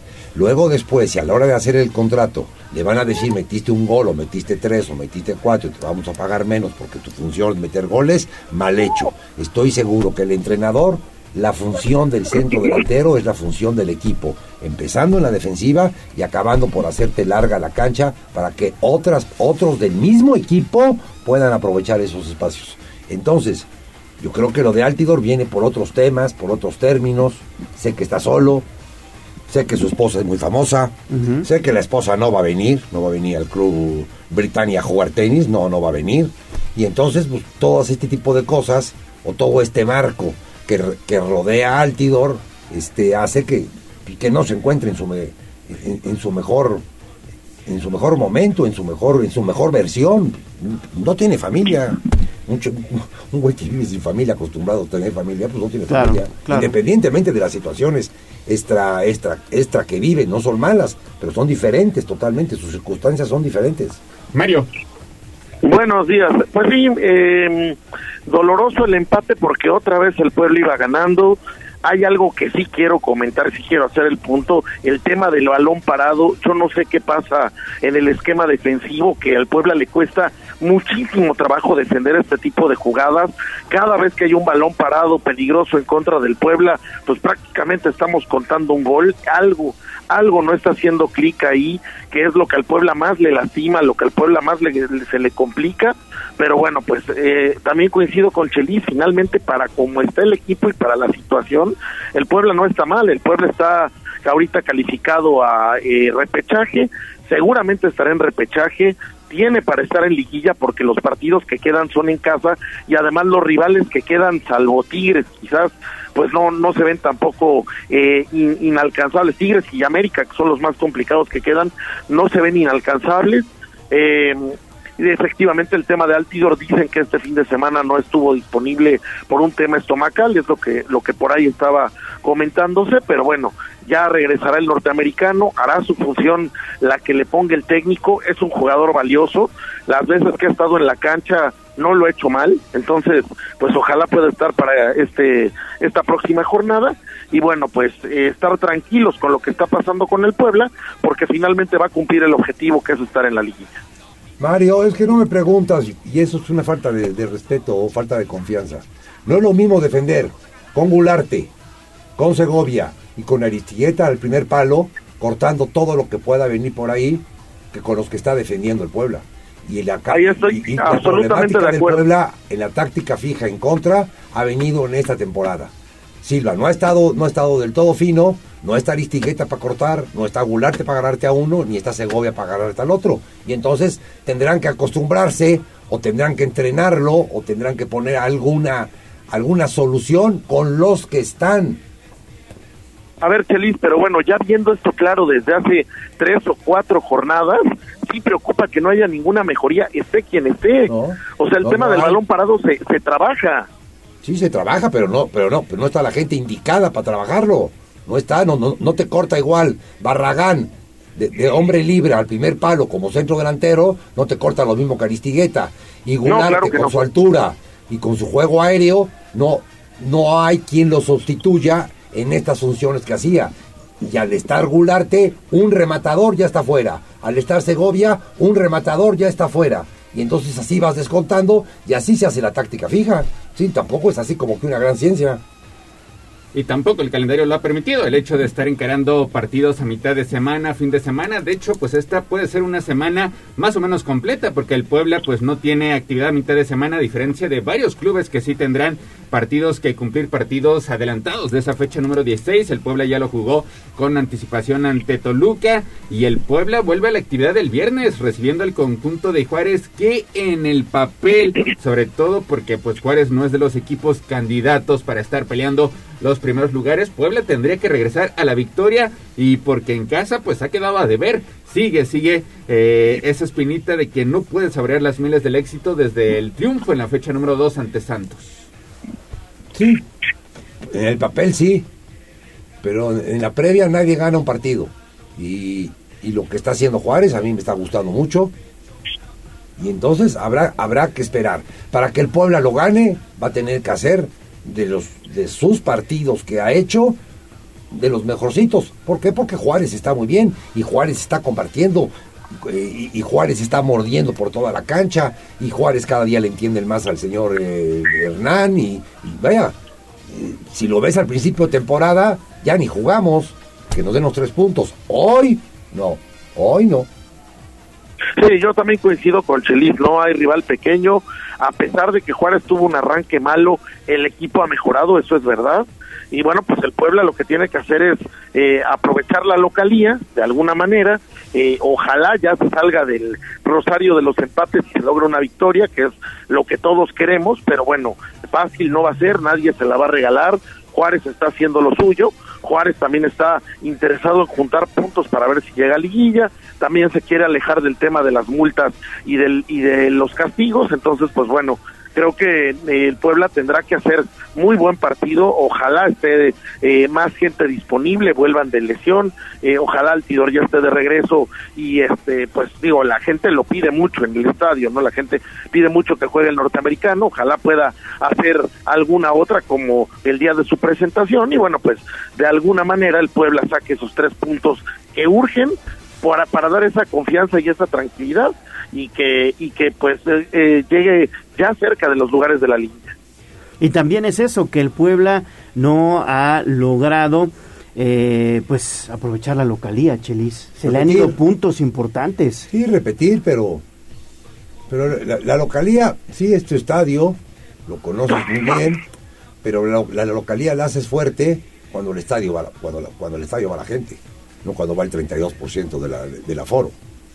¿No? Y entonces sí, qué bueno que no sales, qué bueno que no tomas camión, qué bueno que estás en tu hotel, qué bueno que, que hay semitas y todo lo que hay aquí en el estado de Cuauhtémoc, pero lo, lo importante para mí de la localía es el público. Le ha faltado la comunión el con la afición. El público, no, no, no, la comunión tiene, pero, pero el poblano somos escépticos. Somos escépticos y no nos gusta mojarnos y no nos gusta a las nueve de la noche y no nos gustan muchas cosas que suceden porque somos poblanos, gracias a Dios, y no nos gustan. ¿Qué le vamos a hacer? ¿Por qué no nos van a romper esa tradición? Ahora, Ahora- ahora ya es a las 7, A ¿no? las 7, a las 7 de la siete, noche sí. es el próximo viernes. Digo, también hay pretexto de que muchos a esa hora todavía están apenas saliendo de su oficina, entonces les cuesta, les cuesta trabajo llegar al Estadio Cuauhtémoc y también hay que esperar las condiciones climatológicas para que pues la lluvia, la lluvia también eh, respete, respete este partido y tengamos un buen espectáculo. Pues 7 de la mañana con 44 minutos, vamos al corte comercial, regresamos para pues platicar más adelante acerca de toda la actividad de este fin de semana, goleadas históricas.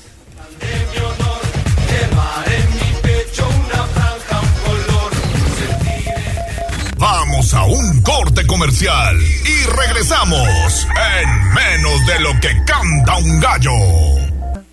95.5 FM, 12.50 AM. Frecuencias magníficas. Escúchanos. Seguimos con el gallo de la radio. El Corral. La entrevista sin tapujos. En Tribuna Matutina. 7 de la mañana con 46 minutos. Vamos a la entrevista, la colaboración con el senador de la República, Alejandro Armenta. ¿Cómo está, senador? Muy buenos días. ¿Qué tal, Leo? Gracias, Alex. Gracias a ustedes. Buenos días, a senador. Tribuna Noticia. Qué gusto estar en su programa y poderles eh, compartir algunos temas que, que seguramente son de, de interés general. Buen día a tu audiencia. Dos temas interesantes, senador. El primero, esta iniciativa que estás impulsando a partir de hoy denominada Te quiero Puebla. ¿En qué consiste? Te quiero Puebla es un concepto que acompaña a nuestro gobernador en esta difusión de la riqueza cultural, gastronómica, arquitectónica que tiene Puebla. Y, y el gobernador nos invitó a todos, eh, cuando hizo la presentación Tengo ganas de. Puebla, de promover al Estado, de eh, promover su riqueza cultural, eh, la artesanía, la historia, los recorridos, los barrios, no solamente Puebla metropolitana, sino la Sierra Norte, la Sierra Negra, la Sierra Nororiental, el Valle, la montaña, la Mixteca en general y eh, el Ixtapopo. Puebla tiene las montañas más altas de, de México, el Citlaltépetl, que no es el pico de Orizaba, Citlaltépetl. claro, es el pico de Puebla, si quieren. Ajá, exacto, ya lo dijo el. INEGI. Sí, es el Citlaltépetl, el Ixtaccíhuatl, el Popocatépetl y la Malinche. Y desde luego la Sierra Negra, donde está el telescopio milimétrico. Eh, contamos entonces con una gran cantidad de, de cultura, de riquezas.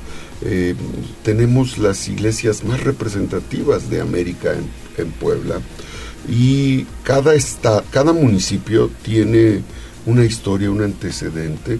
Eh, tenemos eh, lugares que el predominio prehispánico aún es latente. Tenemos siete de, de nueve lenguas indígenas originarias con una gran presencia. Somos el cuarto estado con población indígena. Y entonces el- el- la propuesta de Quiero eh, Puebla eh, promueve, he estado haciendo recorridos en las visitas que hago, además de hacer la jornada forestal, además de hablar de la salud con el libro de la pandemia de los edulcor- edulcorantes, me ubico en un punto del, del estado, eh, se encuentra ahí el cronista de la ciudad, un historiador, eh, un antropólogo pers- o personas que tienen el conocimiento de la localidad y nos explican desde Chignahuapan, eh, desde Tlatlauquitepec, desde Teciutlán, desde Tehuacán, eh, desde San Martín, desde Atlisco, desde Izúcar, desde Acatlán. De todas las de regiones. todas las regiones del estado nos exponen y esta, este- esta iniciativa pues es una iniciativa para promover la reactivación económica. Eh, Puebla es un estado con potencial turístico enorme y lo que queremos es que visiten Puebla, eh, se alimenten de las riquezas gastronómicas de Puebla que son inmensas y desde luego contribuir con el esfuerzo que hace el gobierno del estado para eh, la reactivación económica. Y bueno, hoy también vamos a tocar un punto importante, senador, además de esta campaña que lanza, una ley de ciberseguridad, porque los ataques están a la orden del día. Sí, es un tema, eh, desde luego, Alex, que eh, hay que atender y traigo algunos datos que quiero, eh, quiero compartirles. Por ejemplo, si, es, si usted ha sido víctima de un fraude cibernético, de robo de identidad, eh, es necesario que, independientemente de que nosotros estamos trabajando en el Senado para la creación de la Ley eh, General de Ciberseguridad, que va a proponer la creación del Centro Nacional de Seguridad y que implica transformar lo que hoy tenemos solamente como un reglamento interior de la Secretaría de Seguridad.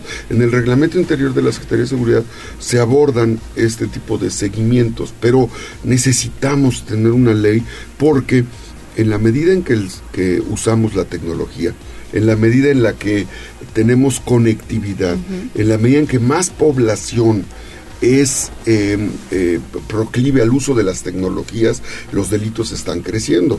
Por ello, eh, por ponerte un ejemplo, eh, el 64% de las víctimas de fraudes y de robo de datos en préstamos son mujeres. Ujú. Eso es delicado. 56% de las personas tienen entre 26 y 40, y 40 años. 55% de los casos provienen de la Ciudad de México y el resto de otras entidades de la República como el Estado de México, Veracruz, Puebla, Jalisco y Tabasco. El Consejo Nacional de Seguridad, el Consejo de Seguridad de la Ciudad de México ya identificó 130 APPs y que son los que están defraudándoles y por eso advertir, porque eh, eh, lo que va del año hay más de 5.453 reportes de extorsión o fraude conocido como moneda de deuda, monto de deuda. Las APPs que están haciendo estos fraudes son Flamingo Cash abusados, Águila Desierto México abusados, OK Rédito, Campala, José Cash, Listo, Listo Boy, eh, solo por mencionar algunas. Entonces tengan mucho Sí, cuidado. y apenas en la Ciudad de México desmantelaron por ahí una banda que estaba operando este tipo de fraude, senador. La semana pasada lo daba a conocer Claudia Sheinbaum allá en la Ciudad de México. Por eso la importancia, por eso la importancia de un tema que está creciendo.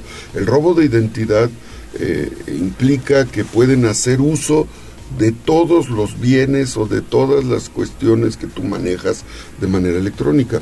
¿Qué es lo que tenemos que hacer? ¿Dónde podemos denunciar? En Twitter, por favor, en arroba ciberpolicía Puebla. Twitter arroba ciberpolicía Puebla, en el Facebook en ga.delitos cibernéticos y en el correo electrónico delitos cibernéticos arroba puebla.gov.mx o en el teléfono 22 22 13 81 11. Es necesario que quien sufre este tipo de delitos o fraudes cibernéticos eh, denuncien y nosotros estaremos haciendo nuestro trabajo. Espero en 15 días tener la ley. Perfecto. Eh, eh, esto me lo pidieron, me lo han estado pidiendo sistemáticamente y, y cómo estoy reaccionando. Cada vez que eh, grupos organizados me, pres- me, pide- me piden la presentación de una iniciativa, la trabajamos, le damos sustento y vemos que tenga impacto nacional. Esto tiene impacto nacional. Los delitos que tienen que ver, los ciberdelitos están creciendo y van a crecer más en virtud de que pues es natural. Las generaciones que no están con la tecnología por, el ciclo de vida están muriendo, no están ocupando, cada vez son menos los que eh, no tienen acceso a la tecnología, pero cada vez son más los que tienen acceso a la tecnología y son más potencialmente víctimas, víctimas. Entonces es un tema delicado, es un tema que hay que cuidar y sobre todo nuestros abuelitos que no saben, eh, ya por ejemplo ya tienen el, el- el programa de, de adultos mayores y usan su tarjeta y les pueden eh, clonar la tarjeta, sí, sí, les sí. pueden robar su identidad. El robo de identidad se da a menores y adultos mayores por el desconocimiento de la tecnología. Así es que, por favor, en el Twitter Ciberpolicía Puebla, en el Facebook GA Delitos Cibernéticos, en correo electrónico delitos cibernéticos arroba puebla.gov.mx o más fácil en Alejandro Armenta en el Facebook, en el Twitter, Instagram, en arroba eh, Armenta Puebla y ahí vamos a tener esta información y ahí les orientamos nosotros. Si nos, si nos escriben en, el- en las redes sociales, nosotros les vamos a orientar para darles los teléfonos y decir, decirles cómo tienen que hacer para denunciar. Perfecto, no senador. Pues vamos a esperar la ley, ¿no? Sí. A ver en qué sentido viene, senador, si nos haces favor de presentarla en este espacio. Claro que sí la presento y es para cuidar a los cibernautas, a todos los que usamos las tecnologías, debemos de cuidarnos, es nuestra obligación ayudar, eh, contribuir, porque cada ataque cibernético implica la afectación de la economía de los poblanos, de los mexicanos. Y rápidamente, la renovación de Morena. Qué bueno, ya se dio, creo que viene una etapa de estabilidad y no solo en Puebla, en todo el país.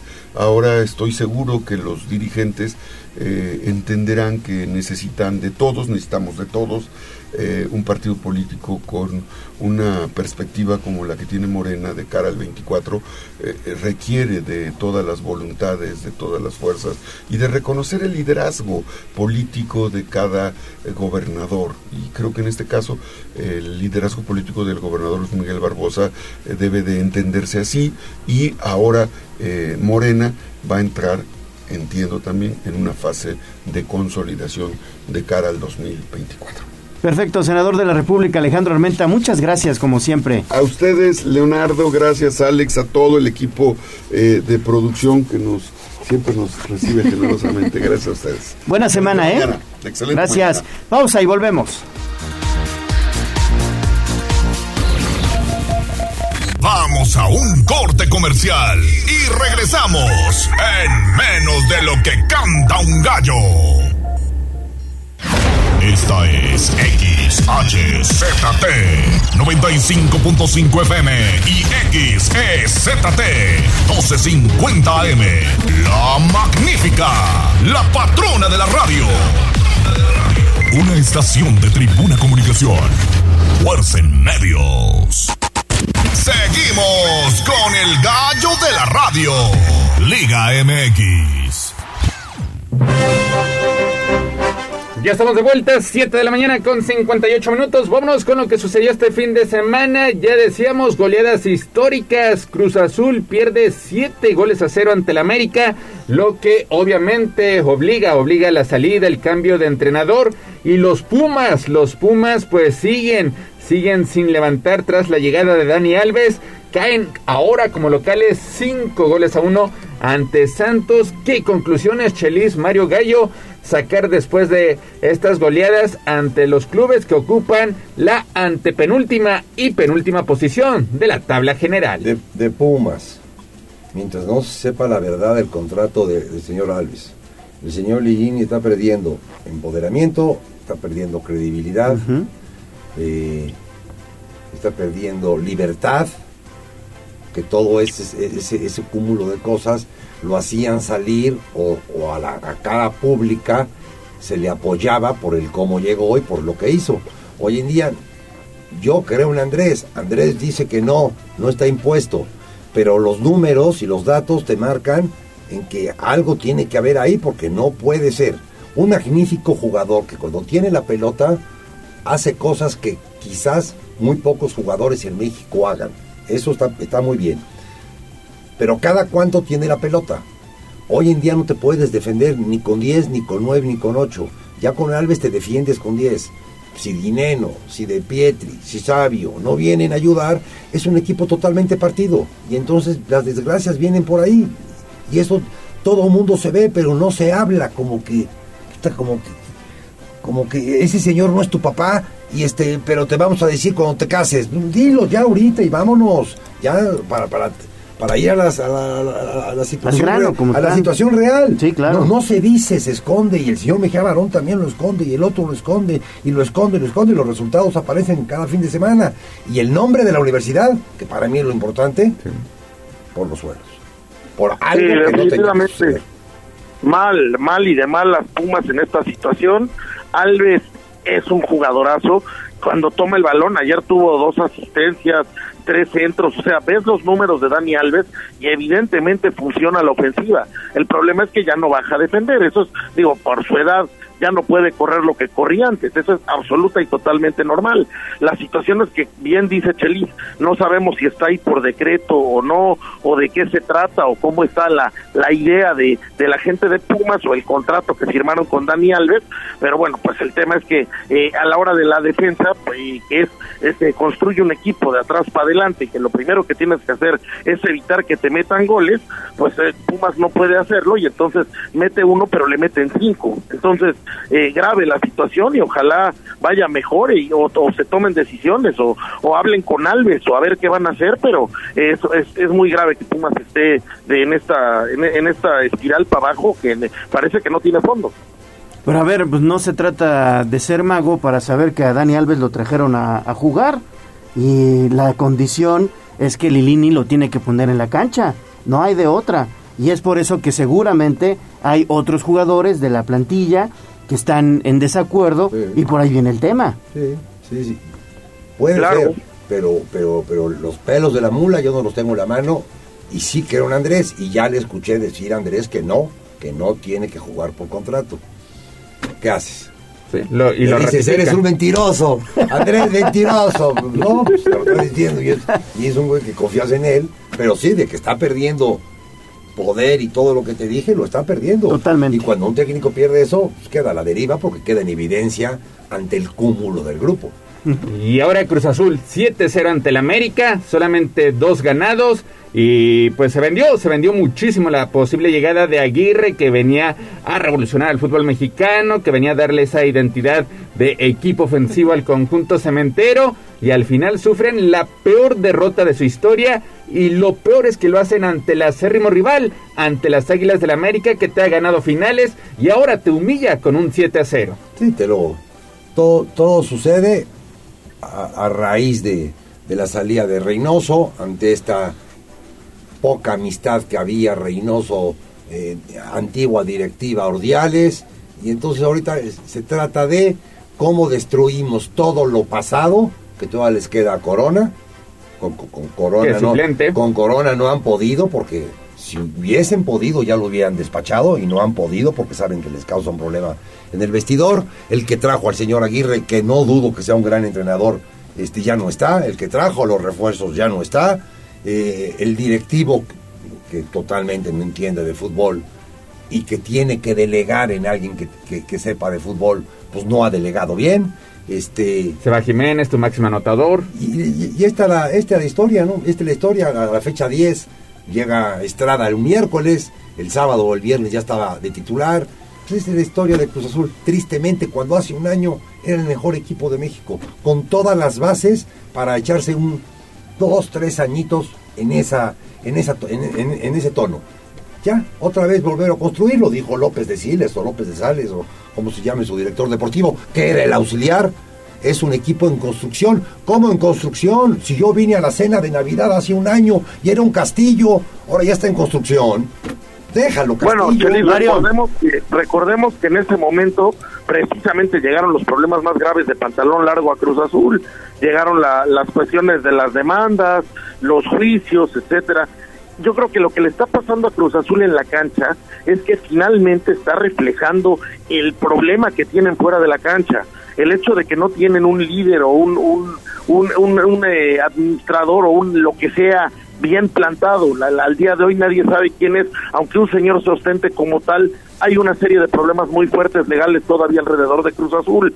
Tienes un, un director deportivo que ya se va, tienes una, un- una persona que según está llevando el equipo, pero que no busca gente de fútbol o no se apoya en gente de fútbol para que para que lo, lo apoye o lo ayude o le diga qué hacer.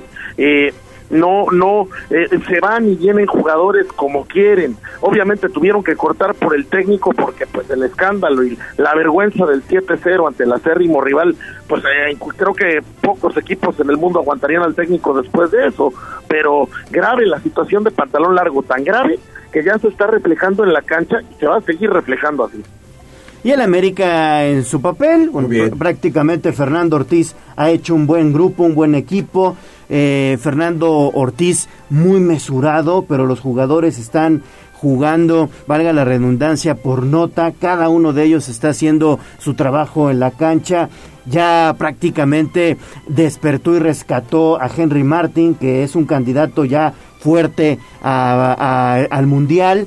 Y hoy está como líder de goleo también, bueno, del América que- haciendo su chamba. Lo que no mata engorda. Y parecería que les iba a pesar mucho estas giras que hicieron, porque le hicieron tres semanas seguidas o cuatro y metían a jugadores importantes. No ganaron, empataron contra el Madrid. Pero al final de cuentas todo esto los engordó. Porque ahora vemos a un América muy, muy fuerte. Para mí, el más fuerte, hasta la fecha 10, el más fuerte de todos, el América. Henry Martin de ser descarte prácticamente, de que le anduvieran buscando equipo, ahorita es un hombre inamovible. O sea, eso es lo que lo que logró este este eh, unir al equipo con las giras y con los partidos. Y ya quisiera ver la sonrisa del gallo, que seguro ahorita que acaba de hablar eh, está, pero pero como pavo real. Es que, ¿sabes qué? Lo que me gustó de, de, del América es que juega por nota en la cancha Chelis y además, como tú dices, estos partidos de preparación en Estados Unidos le sirvieron para el accionar del O lo, equipo. o lo pudieron haber matado. Sí. Como Pumas. ¿Y lo aprovecharon bien? Aprovecharon bien, salieron bien librados, salieron con su lana, porque fueron por lana, salieron bien librados, este, derrotas honrosas, y, y- y se pusieron en la liga y están avasallando en la liga. O sea, un equipo que yo no lo hacía sin Aquino. Hoy Aquino es el tercer con- con- contención del equipo, el tercero. Sí. Está, está Jonathan antes que Aquino. Me recordó al América del Oven Hacker. Es América que también llegó a meter ocho goles, ocho goles al conjunto Ah. de Correcaminos. ¡Mario! Me recordó. Desayunó fuerte el señor. ¿Qué hacemos? No, no, anda como anda como pavo real, te digo. No, no, no, no, no. Está, está, pero hasta brilla. Brilla Qué cuando habla de americanismo. Tan temprano, espérate más, espérate más tarde, cabrón. Nos servimos la primera más tarde, cabrón. Mensaje del auditorio Jesús Silva, buenos días, saludos a todo el equipo de Tribuna Deportes. ¿Creen que esta racha de victorias del América indica que el Tano encontró su once ideal? Sí, encontró, para mí, encontró el 11 y encontró los sustitutos y encontró más que el 11 las formas, las formas en que tienen que moverse en la cancha. Nadie se acuerda ni de Aquino, ni de Córdoba, ni de, ni, ni de Sánchez. Nadie se acuerda de Este chavo Lara, muy bien, ¿eh? se lo sacaron de la manga Lara de lateral. Para mí, eh, muy, muy trabado. Yo creo que se va a ir destrabando partido tras partido, porque juega, juega como que, no por nota, ¿no? Como de memoria. Me tengo que mover por la izquierda, tengo que incursionar por la derecha, tengo que centrar, o sea, como, que se Mecanizado. Muy, me esa es la palabra. Muy mecanizado. No, y, más que recuperar el 11, recuperó la confianza de Sí. muchos jugadores. Volvieron a creer en sí mismos, lo cual a veces es muy difícil.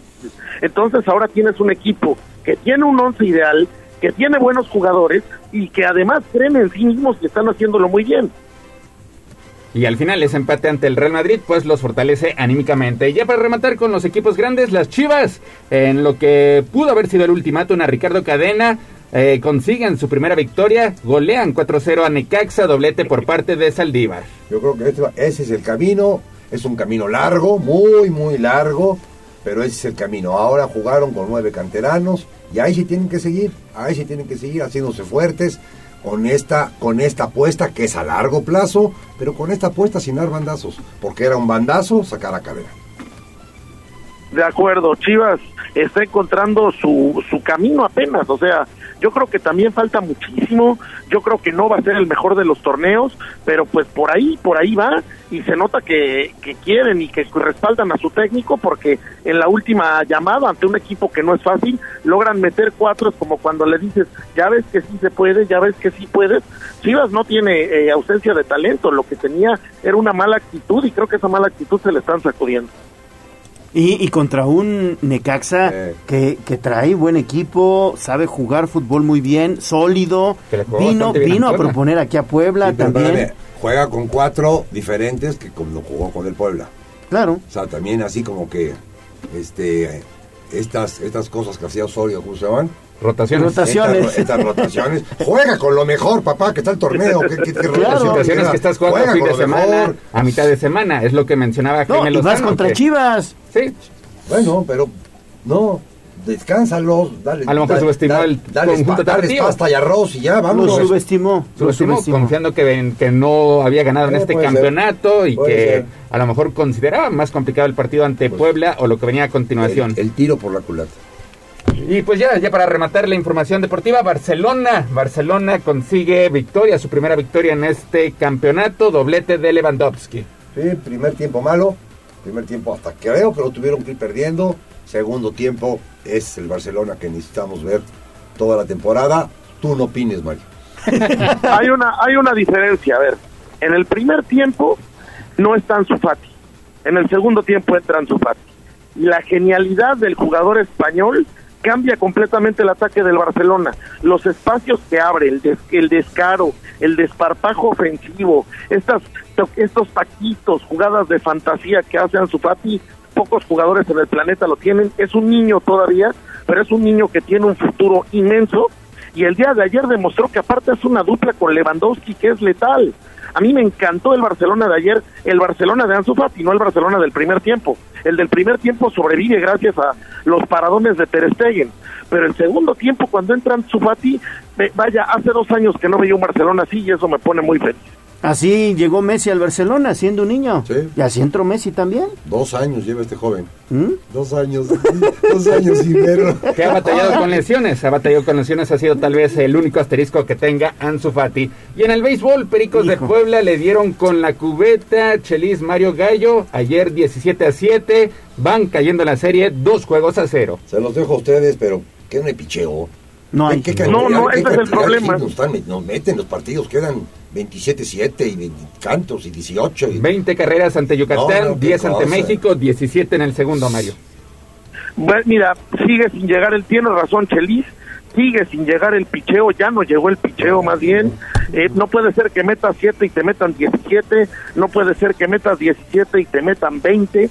No ha habido picheo, ni los abridores, ni el relevo, ni el cerrador, ni nadie para la ofensiva más, a una ofensiva poderosa como la que tienen los Diablos Rojos del México. Pues evidentemente la situación para Pericos no funciona en este playoff. Eh, ojalá, digo, ya mañana hablaremos más eh, de lo que viene en Puebla, pero pues el fin de semana decepcionante en el sentido de que pues esperabas que el equipo luchara más y el equipo ofensivamente nada que nada que reclamar. El equipo no baja los brazos al atacar. El problema es que cuando no hay picheo, el nombre de este juego así se llama, picheo, y cuando no hay picheo pues no hay manera. Sí, totalmente de acuerdo ahí, Mario, con, con Chelis también.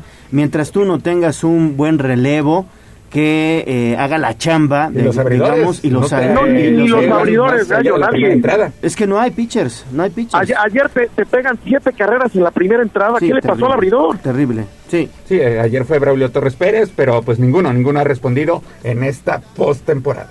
Muy bien, pues nos vamos, mi estimado Chelis. Este, muchas gracias. La, la sección del Real Madrid la, la hacemos a las 12. Por favor. O, o- o- ok. o, o dejamos que lleve nueve. ¡Nueve ganados! Nueve ganados. ¿Eh? En el adiós de Casemiro. En el adiós de Casimiro. Gracias, Mario. Gracias, Chelis, gracias, Neto, gracias, Gallo. Nos hablamos mañana. Que tengan muy buen día. Vamos a días. pausa. Gallo. Gracias, volvemos. El juego es nuestra vida y ganar.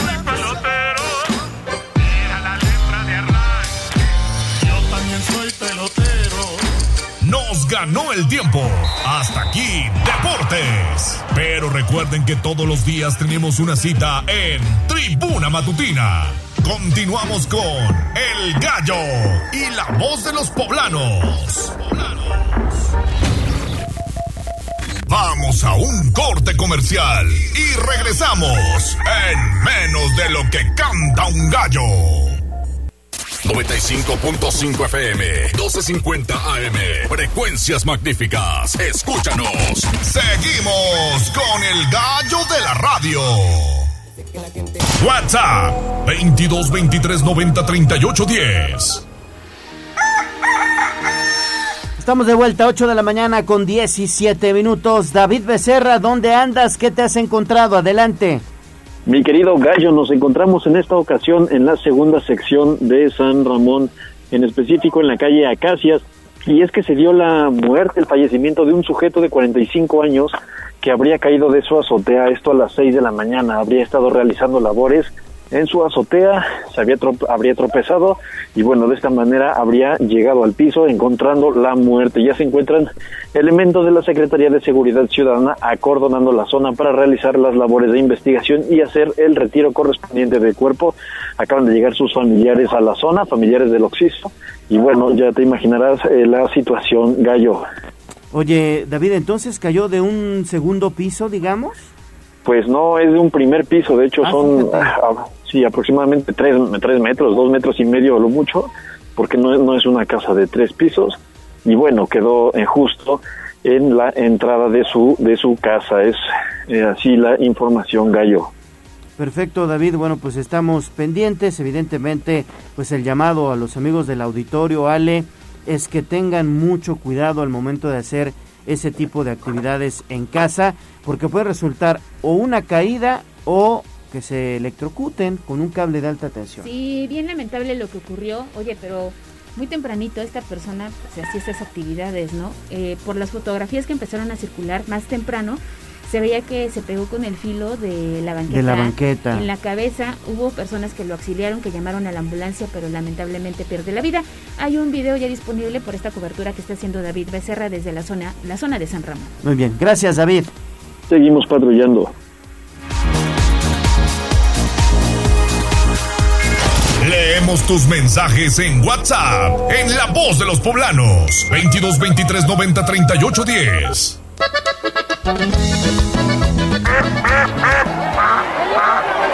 Se decreta un receso hasta que se restablezca el orden. No te hagas pato. Vamos con información de la política. En Tribuna Matutina.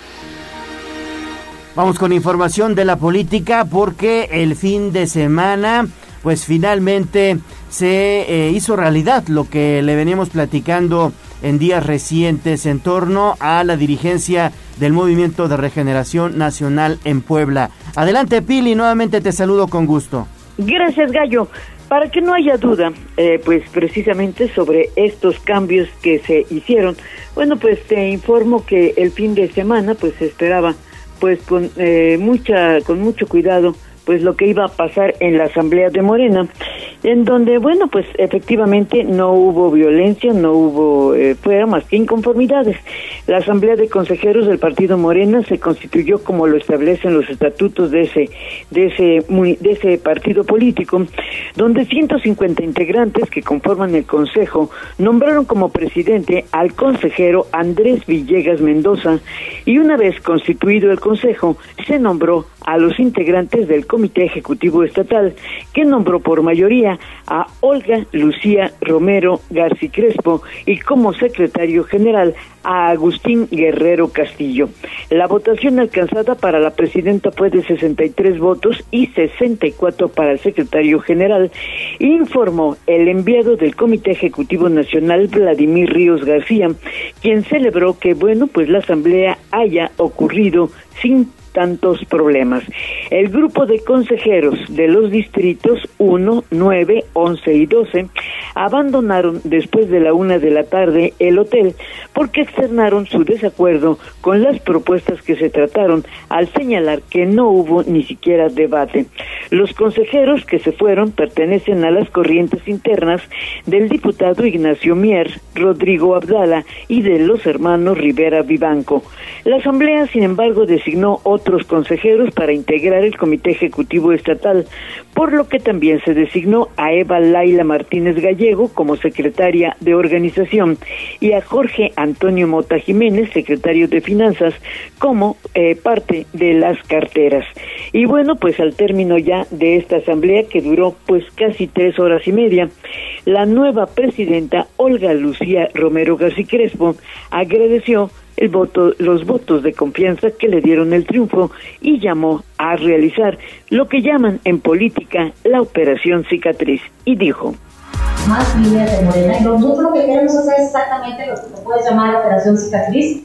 Yo quisiera eh, decirle operación unidad porque sí tenemos la certeza que podemos llegar a hacerlo y podemos volver a Morena un partido en Puebla que sea un partido con una fortaleza enorme y preparado al 100% con los perfiles correctos, con los perfiles que necesitamos para el 2024. Entonces, claro que sí, yo creo que sí, y seguramente, pues todos, todos, todos los personajes de Morena que quieran eh, unirse estarán bienvenidos. Tenemos de puertas abiertas y esperamos esos momentos.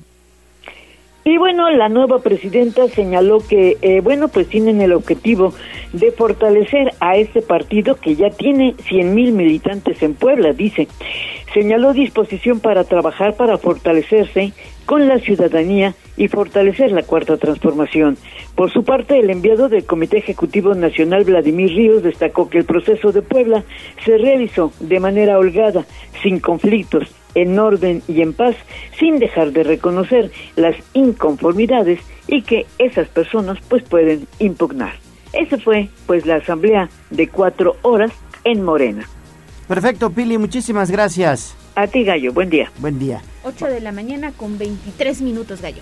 ¿Información nacional? Sí, vamos con Avi, Avi González, porque ya está lista con todo lo que ha pasado en los principales medios de comunicación nacional, Gallo. Nacional.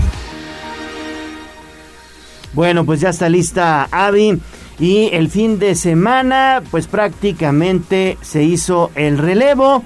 Detuvieron y dictaron prisión a José a Jesús Murillo Caram, el ex procurador general de la República, y por otro lado dejó eh, Santa Marta Catitla, el penal allá en la Ciudad de México, Rosario Robles Berlanga, la exsecretaria de Desarrollo Social, para seguir con su proceso en libertad. ¿No es así, Avi? ¿Cómo estás? Buen día.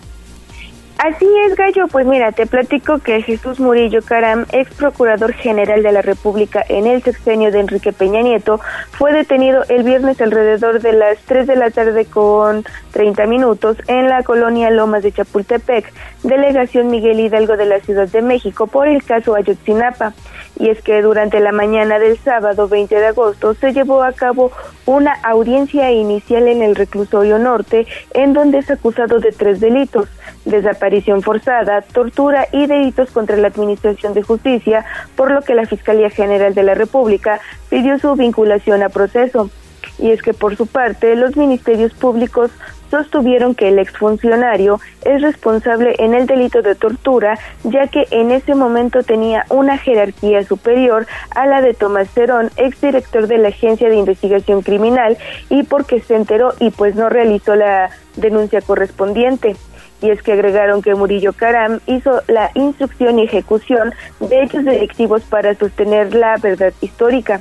Y es que según esta, pues la verdad histórica dice que los jóvenes fueron privados de la libertad por policías municipales que estuvieron coludidos con integrantes de Guerreros Unidos, asesinados y después incinerados, además de que Murillo Caram frustró y evitó que se siguieran otras líneas de investigación que llevaran a cabo la localización de los estudiantes.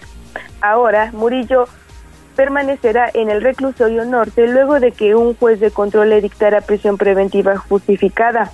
Y es que tras 12 horas de audiencia en la sala 2 del Centro de Justicia Penal Federal, el juzgador consideró la gravedad de los delitos de los que se le acusa, tortura, desaparición forzada y contra la Administración de la Justicia, además de la trascendencia de investigación por el caso de los 43 normalistas desaparecidos, así como el alto perfil exfuncionario federal como una persona que ha ocupado altos cargos como el del Procurador de la República y es que por su parte la defensa solicitó la duplicidad del término constitucional del 70, de 72 a 144 horas para presentar pruebas a favor del exfuncionario federal.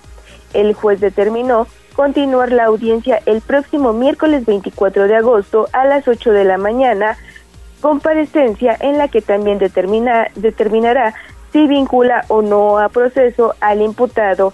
Es la información que tenemos con relación a Jesús Murillo. Pues ahí está importante este tema, oye, pero también la liberación de Rosario, Robles, que ocurrió justo el pasado viernes y las imágenes que obviamente empezaron a circular a través de las redes sociales. Gracias, Avi. Así es, Ale, y es que te comento que el viernes salió en libertad a petición de su defensa y de la Fiscalía General de la República, Rosario Robles, después de permanecer tres años en prisión preventiva justificada y sin iniciarle juicio y es la única ex secretaria del Estado acusada por la estafa maestra de la República. Y es que la Fiscalía General valoró su, estado de salud y las medidas de seguridad que garanticen su presencia en el proceso, por lo que solicitó al juez de control su anuencia para modificarle la medida cautelar de prisión preventiva justificada. Esto se dio a conocer pues a través de un comunicado y es que el juez de control determinó dejarla en libertad e imponerle como medidas cautelares la prohibición de salir del país sin autorización, entregar su pasaporte y la presentación periódica ante la Fiscalía. Y es que recordemos que Robles ingresó a Santa Marta Catitla el 13 de agosto de 2019 acusada del delito de ejercicio indebido de la función, función pública al no haber informado a su superior, el presidente Enrique Peña Nieto, de las irregularidades ocurridas en la Secretaría de Desarrollo Social cuando ella la dirigía. Es la información que tenemos, Ale. Muy bien, Avi, muchísimas gracias, que tengas buen día. Excelente mañana para todos. Vámonos entonces a pues información de la ciudad porque Gisela Telles ya está lista, anda siguiendo los pasos del presidente municipal Eduardo Rivera y andan en la Junta Auxiliar Romero Vargas. Gis, ¿cómo estás? Así es, Leo, pues es que este día arrancó la rehabilitación de la calle Camino Nacional, esto de la colonia Independencia de la Junta Auxiliar Ignacio Romero Vargas, esto con una inversión de 15.4 millones de pesos debido a que se mejorarán 8.510 metros cuadrados de concreto hidráulico, también mejorarán eh, banquetas y guarniciones y se beneficiarán a más de 25 mil personas. Pero escuchemos parte del mensaje del alcalde Eduardo Rivera Pérez. Esta vialidad, ¿cuántos años tiene sin haberse intervenido, vecinas, vecinos? 24 años. 24 años sin haberse intervenido y por eso se encuentra en pésimas condiciones. Yo sé que después de la seguridad, la segunda demanda de servicios públicos en nuestra ciudad son las vialidades porque las vialidades no solamente transita el transporte privado, sino también el transporte público. Sobre las vialidades nos dirigimos a nuestra casa, sobre estas vialidades están nuestros negocios y una pésima vialidad, pues obviamente no te permite que la plusvalía de tu negocio ¿sí? se incremente. La información Perfecto, Gis, pues muchísimas gracias y seguiremos pendiente del Ayuntamiento de Puebla. Vamos a pausa y regresamos a Tribuna Matutina.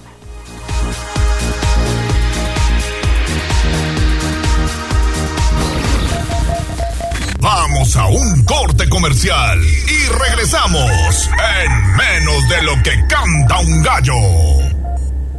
95.5 FM, 12.50 AM. Frecuencias magníficas. Escúchanos. Seguimos con el gallo de la radio. Leemos tus mensajes en WhatsApp, en La Voz de los Poblanos, 22 23 90 38 10. Queremos pastel 8 de la mañana con 33 minutos. sale Bautista. Recordarle a nuestros amigos del auditorio que el gallo de la radio y la voz de los poblanos festejan con ellos. Exactamente, tenemos un pastel para quienes estén celebrando aniversario, algún evento importante en casa, estén celebrando santo o cumpleaños. Comuníquese con nosotros 22 23 90 38 10 y llévese un delicioso pastel de pastelerías 520. Y aprovechando que ya estamos aquí en el tema de los saludos, eh, un saludo para el señor Miguel Ángel Popoca. Ya se reportó, dice muy buenos días Ale y Leo y a todo el equipo de Tribuna Matutina. Saludos. Que tengan un excelente inicio de semana. Gracias señor Miguel por estar en sintonía de este espacio. Y me parece que también tenemos mensajes a través de redes sociales ya. Así es, mira, tenemos saludos de Comi Ángel que se reporta. Miguel Ángel Popoca ya también lo hemos saludado. Y también está al pendiente de la transmisión de redes Roberto Flores, María del Carmen Martínez González, Ivette Huerta. Augusto Granados, Antonio Texis, Arnolfo Morales, José Alfredo Lima, todos ellos al pendiente de nuestra emisión que tenemos en Twitter y Facebook también a la par de la magnífica. Saludos a todos, con mucho gusto. También les enviamos un fuerte abrazo y que tengan excelente inicio de semana. Y qué mejor que hacerlo con la, con la compañía del gallo de la Claro. y Tribuna Matutina. Vamos a sección salud. Pastel, pastel. Me siento muy contento, me siento muy feliz. Ave, doctor, los que vamos a morir te saludan. Nuestros consejos de salud en el dispensario. En Tribuna Matutina. 8 de la mañana con 34 minutos y me da mucho gusto saludarlo, doctor Víctor Manuel Caballero, este inicio de semana, porque lo hemos dicho a lo largo de este espacio, se acaban las vacaciones, el próximo lunes todos regresan a la escuela, padres de familia, los alumnos y también los maestros. Y queremos que nos platique alguna serie de recomendaciones que podamos ya empezar a aplicar de cara a este regreso a clases. Con mucho gusto. Eh, saludo con mucho afecto a usted, Laura, a todo el equipo. Eh, pues fíjese que ahora que vamos a regresar, hay que recomendar diferentes cosas a diferentes grupos. Yo diría, por ejemplo, una vez a los papás, otra es a los profesores, y otras a los alumnos. Pero también dependiendo la edad y dependiendo pues el grado escolar en que van, cada quien tiene diferentes cosas que tomar en cuenta. Yo diría, para todos, para todos los que regresamos a clase de cualquier nivel educativo, el tema de los cuidados y continuar con la prevención del COVID es fundamental. El tema no se ha acabado, aunque ya no se escuche tanto en medios de comunicación, siguen los contagios, Afortunadamente puedo decirle, van muy, muy a la baja, pero ahí sigue el tema. Entonces, cualquier persona que se enfermara y que tuviera alguna enfermedad que complicara la situación del COVID, pues pudiera hacerlo grave. Afortunadamente vamos, digamos, vamos saliendo, pero de todas maneras hay que tener cuidado y esto, eh, sobre todo quienes se mueven en transporte público, el uso del cubrebocas sigue siendo una medida muy valiosa.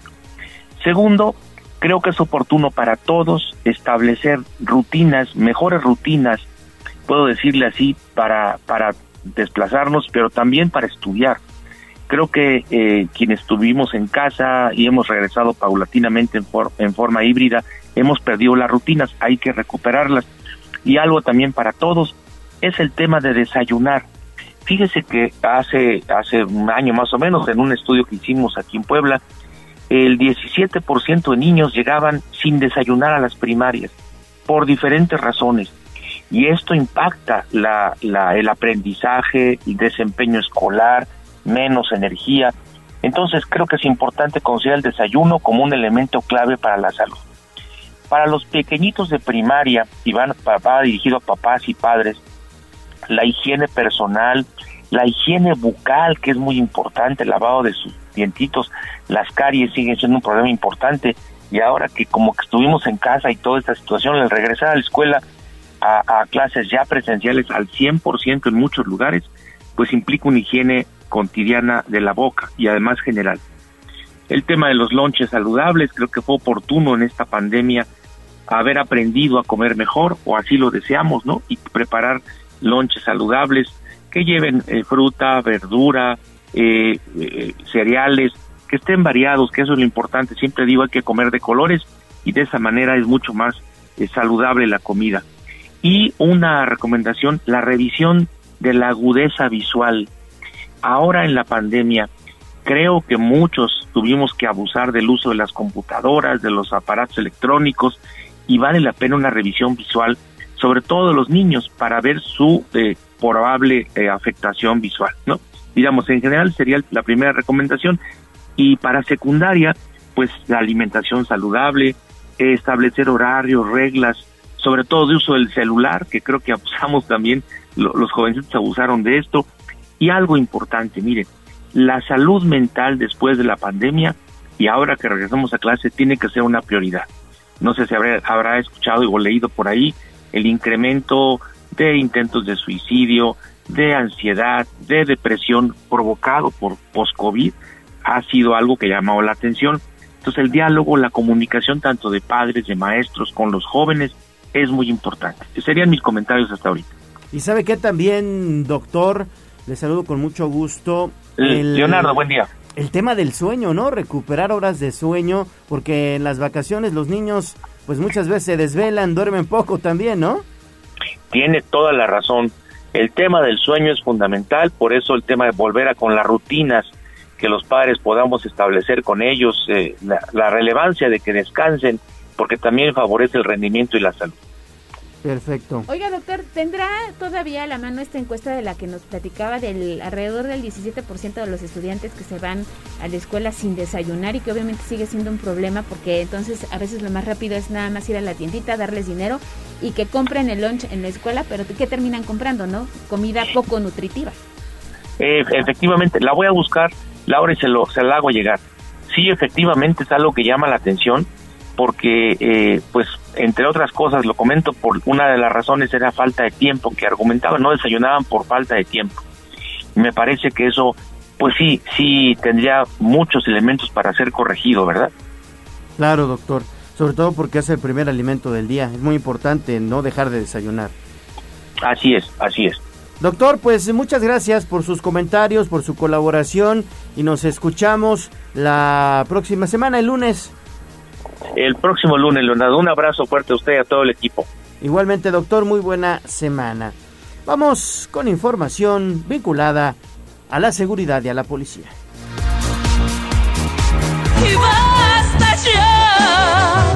Desde la barrera, respeta la cinta de precaución y para bien la oreja. Comienza la nota roja en tribuna matutina. 8 de la mañana con 40 minutos y vamos con este especial, Ale, auditorio que nos ha preparado Daniel Jacome, que tiene que ver, fíjense ustedes, con la teoría atávica o del atavismo. Esta es una propuesta de un eh, pues académico de nombre César Lombroso que indica que hay características fisiológicas y y de comportamiento también que detonan o denotan a un hombre atávico, es decir, que no evolucionó, que está destinado a ser, fíjense ustedes, un probable delincuente o un criminal nato. Está bien interesante la teoría que nos, de la que nos va a comentar Daniel Jacome, quien ha preparado una nota especial. Escuchemos a Daniel. Hablemos de criminología.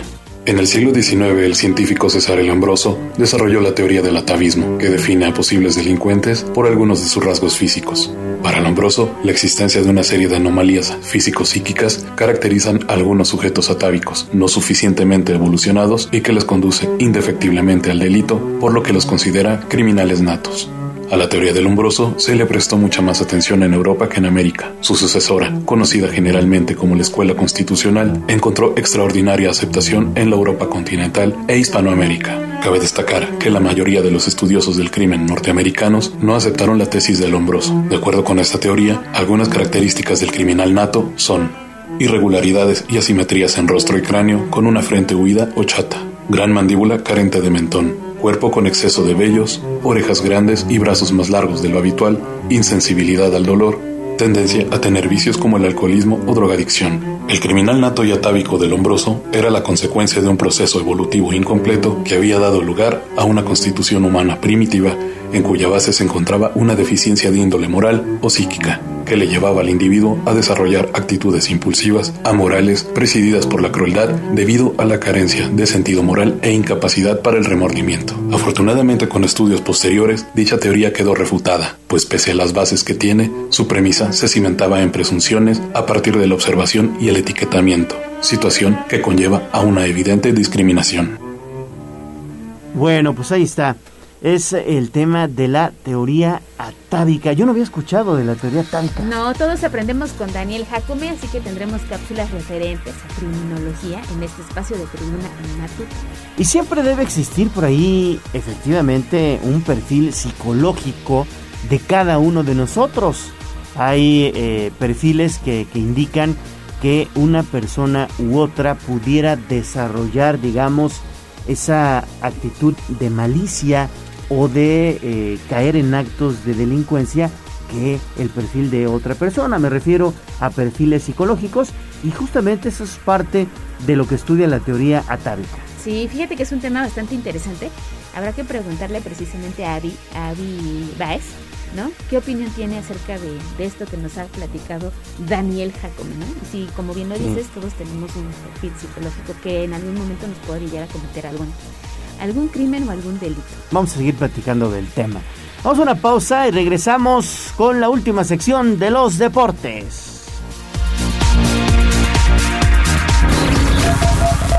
Vamos a un corte comercial y regresamos en menos de lo que canta un gallo. 95.5 FM, 1250 AM. Frecuencias magníficas. Escúchanos.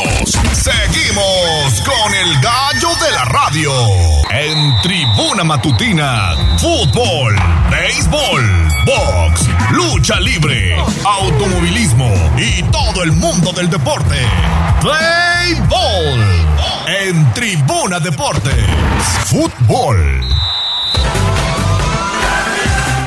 Adelante, Neto. Vámonos, Gallo, vámonos, sale con el último bloque de la información deportiva. Fútbol internacional, el Manchester City salva un punto en su visita a St. James Park al empatar 3-3 ante el Newcastle en la tercera fecha de la Liga Premier, en la que otro de los pretendientes al título, el Chelsea, fue humillado por el conjunto de Leeds United al caer tres goles a cero. En Italia, el Milan, el vigente campeón de la Serie A, salvó un punto en Bérgamo al empatar un tanto ante el Atalanta en la segunda fecha del campeonato, mientras que el Nápoles, donde milita el atacante mexicano Irving Lozano, pues terminó goleando 4-0 al recién ascendido y colista Monza. En Alemania, el Bayern Múnich aplastó al colista Bochum 7-0 en campo contrario en el choque de la tercera fecha dentro de la Bundesliga. En Francia, el Paris Saint-Germain humilló a Lille, el campeón de la Liga Francesa hace dos temporadas, al derrotarlo por 7-1 en su estadio, un resultado que lleva al equipo de la capital al liderato de la Liga Gala y dará tranquilidad a la entidad parisina. Finalmente, en Argentina,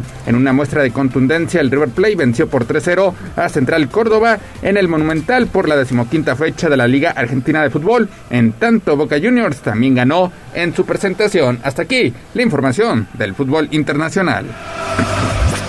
Béisbol. Vámonos con el resto de los playoffs porque los Leones de Yucatán, después de ganar en entradas extras, toman ventaja de 2-0 sobre los Tigres de Quintana Roo. En el otro duelo de la zona sur, en el norte, Efren Navarro y Agustín Murillo batieron sencillos productores con dos outs en la octava entrada y los Toros de Tijuana remontaron para vencer 5-4 a los Acereros del Norte y así emparejaron a un triunfo por bando la serie de zona ante más de 16 mil personas. Finalmente, de nueva cuenta, el pichó abridor de los Sultanes de Monterrey volvió a silenciar a la ofensiva de los dos Laredos además de ser acompañado por un ataque de 15 imparables que resultaron en un score final de 9 carreras por 3 en el segundo choque de la serie de zona, donde los regiomontanos ya aventajan dos juegos a cero. En grandes ligas, el jardinero Marcelo Zuna de Atlanta fue abuchado por los aficionados de su propio equipo en su regreso. Kyle Tucker pegó un sencillo para impulsar a Jordan Álvarez con la carrera de la ventaja en la octava entrada y los Astros de Houston derrotaron 5-4 a los Bravos para evitar una barrida en la serie de tres compromisos. El mexicano José Urquidi ganó su duodécimo partido para los líderes de la americana, es decir, los Astros de Houston. Además, Andrew Benintendi rompió el empate con un jonrón de dos carreras en la séptima entrada y los Yankees de Nueva York obtuvieron un triunfo que necesitaban desesperadamente al vencer 4-2 a los Azulejos de Toronto para evitar la barrida en cuatro juegos. Finalmente, el novato de los Dodgers, Ryan Paypot, celebró con estilo su cumpleaños número 25, ganando el duelo con el All-Star y candidato al premio Cy Sandy Alcántara, para guiar a Los Ángeles a la victoria de 10-3 sobre los Marlines de Miami. Hasta aquí la información del Rey de los Deportes. Deporte Amateur. La duela del Tec de Monterrey Campus Puebla vibró con un trepidante encuentro de pretemporada entre los Borregos de Puebla y la NBA Academy Latinoamérica que se llevó la victoria por 60 a 57 y finalmente al resaltar que el turismo deportivo será herramienta que permita salir avante a la entidad en la reactivación económica, la directora del IMPODE, Yadira Lira Navarro, celebró en compañía del alcalde Raúl Marina Espinosa la penúltima fecha del Recorre Puebla 2022. Hasta aquí el deporte local. Tenis. Caroline García gana impulso de cara al abierto de Estados Unidos, conquistando el título del torneo Western a Southern con una victoria 6-2-6-4 sobre la checa Petra Kvitova ayer domingo. Y en los hombres, Borna Koric continuó su precipitado ascenso en el ranking mundial masculino, coronando una improbable racha hacia el título con un triunfo de 7-6, 6-2 sobre el número 5, Estefano Sisipas, en la primera final de este torneo para ambos jugadores. Pues Gallo, Ale, hasta aquí lo más relevante en materia deportiva. Muy bien, Neto, pues muchas gracias y nos escuchamos y nos vemos mañana martes. Mañana martes, saludos, buenos días. Buenos días. Esto fue Tribuna Deportes. Síguenos en nuestras redes sociales. Twitter, arroba Tribuna Deportes. Facebook, Tribuna Deportes Oficial. WhatsApp, 22 23 90 38 10.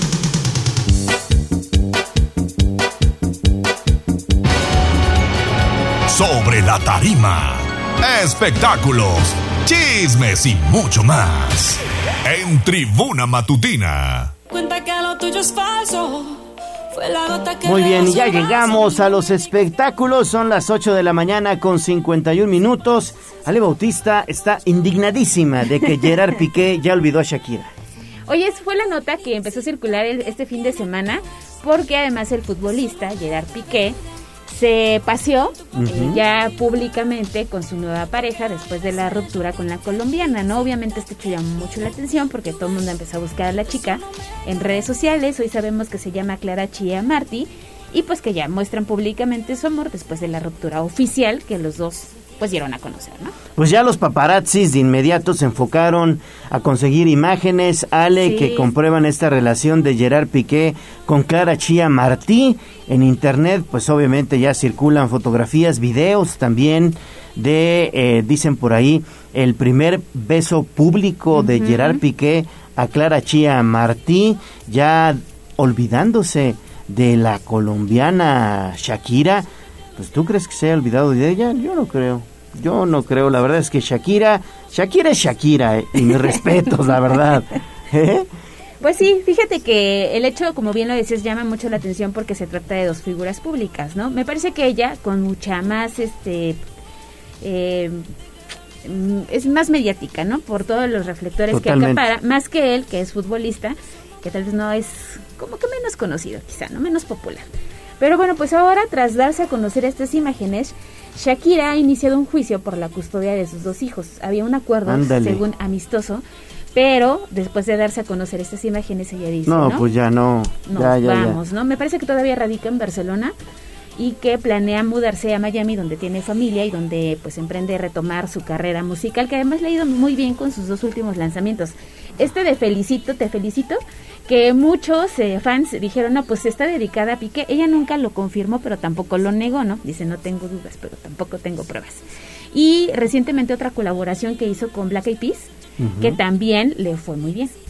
Pues cómo no va a estar enojada Shakira si en la fotografía se observa muy bien a Piqué, muy pero muy cariñoso con esta mujer que hasta le da un beso en la mejilla, en otra imagen se les ve sonrientes y en el video se va y bueno pues ya se observa el beso en la boca entre ambos. No, no, no, pues esto ya se convirtió en un escándalo y viene ya el tema legal por parte de Shakira. Sí, pero ¿tú qué opinas? Digo, más allá de que se trata de dos figuras públicas, me parece que sí los dos tienen la oportunidad de rehacer sus vidas, ¿no? Ahora todo el mundo nos ponemos a juzgar en redes sociales, pero en realidad no sabemos qué ocurrió en su pues privacidad, ¿no? ¿Qué fue lo que detonó la ruptura y que finalmente decidieron pues ponerle pausa a esa relación? Sí, y sobre todo que es complicado porque son dos figuras eh, públicas, bien lo mencionas, Ale. Híjole, y para guardar el respeto, pues evidentemente es bien difícil porque siempre vas a tener por ahí algún fotógrafo que se va a colar, algún paparazzi, y pues sucede lo que estamos platicando, ¿no? Sí, que ya lo captaron y pues ya sin, sin mayor problema, mostrando su amor, diciendo si es ella, después de que había sospechas y confirmando esta relación, y que esperamos que le vaya bien, ¿no? que logre sanar el corazón y que lo mismo le ocurra a Shakira, Bueno. que siga siendo una mujer exitosa Pues sí, y cuidando a sus hijos, ¿no? que creo que es lo que más le ha importado en este periodo. totalmente, y a su papá, su papá estuvo enfermito, el Sí, papá de Shakira. Bueno, pues vámonos con información de Cristian Nodal. Cristian Nodal que, fíjense, apareció ya Cristian Nodal sin sus famosos tatuajes en el rostro. Y a mucho, bueno, pues esto les llamó la atención, ya que, bueno, pues este Cristian, pues es famoso por los tatuajes que tiene en la cara, pero ahora dicen la velocidad de los diseños está en duda debido a un video que publicó en Instagram. Resulta que el cantante compartió una historia donde no aparecen ya los tatuajes en la cara que estábamos acostumbrados a ver, lo que lleva a cuestionar si estos eh, pues eran verdaderos. No es la primera vez que sus fanáticos se preguntan si los tatuajes famosos de Nodal pues son reales porque bueno pues se está difundiendo este video que incluso dicen también Ale amable auditorio que pudiera ser de otro momento cuando Nodal iniciaba y que no tenía la, la cara ta- tatuada, ¿no? Tatuada. Hay que ver de cuándo es este video, pero lo acaba de subir, pero también no sabemos si lo grabó apenas. Sí, pero llama la atención, ¿no? Después de que empezara a grafitearse la cara, digo, está en todo su derecho, pues cada quien su cuerpo y su rostro, pero que estuvo envuelto en polémica tras la ruptura con Belinda, ¿no? Vamos a ver si decide retomar su vida, retomar también su música, pero pues ahí está dando de qué hablar de nueva cuenta en redes sociales. Y es que Nodal, eh, pues obviamente es un gran fanático de los tatuajes, ¿no? Incluso cuando anduvo con Belinda, No, pues sí. recordemos se hizo algunos diseños en su honor que dicen que ya que ya modificó porque bueno, pues el amor ya ya acabó con con Belinda, pero bueno, pues la situación es que nadie en su sano juicio se hace este tipo de tatuajes y menos de tu novia, ¿no? O sea, Bueno, me queda claro que tú no lo harías. no, obviamente Pero que hay no. personas que sí, luego cómo se lo quitan si ya terminaron. A ver, dígame. Sí, no, no, no, es una completa... Te haces un rayón como Lupillo Rivera, o cómo se, este, sí, ¿no? Es Lupillo Sí, Rivera. sí, sí, sí, sí. Que se hizo ahí un rayón con un plumón, así, negro, negro, y ya, lo ocultas, te lo quitas. Pero qué No, necesidad. no, pero, exacto, pero qué necesidad. ¿Para qué tanto, pobre? además dicen que duelen, entonces. No, no, no, hay que estar, quien, hay que ser muy cuidadosos en esta situación. Y bueno, ahí- aquí terminamos eh, la información de los espectáculos y antes de irnos, no me gustaría despedirme sin antes comentar esta información que es indignante. Pasamos ya completamente a otras cosas, porque la noche del sábado, Ale Auditorio, cinco sujetos asaltaron una casa ubicada allá en Lomas de Angelópolis, en el clúster 333, y que esta casa, esta vivienda, pues es habitada por una pareja de abuelitos, ya son adultos mayores, y estos hijos de la fregada los golpearon, los amagaron, los amarraron y se llevaron joyas, dinero y otros artículos valuados en 5 millones de pesos. Todos nos preguntamos, ¿y dónde está la seguridad? Esta seguridad que presumen mucho en aquella colonia y que te revisan hasta la cajuela y todo el vehículo para que puedes ingresar a este los clústeres, ¿no? Según, pues es que la nieta de esta pareja de adultos mayores precisamente recriminó que fue una mentira la seguridad que tanto prometieron en este fraccionamiento, Claro. ¿no? Y por la que están pagando alrededor de 12 mil pesos al año. Mira. Llegó la policía estatal y llegó precisamente la policía municipal de San Andrés Cholula a brindar apoyo a estas personas que precisamente dicen se fueron a vivir a esta zona por todo lo que representa, ¿no? La tranquilidad que ellos esperaban tener y desafortunada- desafortunadamente fueron víctimas de la delincuencia. Sí, caray, caray. Bueno, pues que denuncien, que denuncien y bueno, pues evidentemente que se haga la respectiva investigación para dar con estos eh, malandros cobardes que se meten con Cinco. Y que pues, nadie con vio. adultos mayores, ¿no? Eso eso no se vale, no se vale, pero bueno, ya los delincuentes no respetan a nadie. Nos vamos, gracias a Tommy Flores en los controles, gracias también a Abraham Merino en la producción, gracias también a Andy en la asistencia de producción, a Jazz en las redes sociales y estaremos muy pendientes de los ganadores del pastel, Ale. Así es, escriba, todavía tiene oportunidad 22, 23, 90, 38, 10 si está de aniversario, cumpleaños, celebrando algo especial. O si es bombero, También, porque hoy es Día de Claro. los bomberos. Abrazo para todos ellos. Hoy es Día de los Bomberos, también escríbanos si son bomberos o si están de aniversario. Un fuerte abrazo para todos. Gracias, que tengan un excelente fin, eh, inicio de semana. Un Sí, excelente, que fin un excelente inicio de semana. Y eh, bueno, pues recuerden sintonizar mañana la magnífica, la patrona de la radio de 6 a 9 de la mañana. Aquí nos vemos. Adiós. Adiós, amor, me voy de ti y esta vez. Aquí terminamos Tribuna Matutina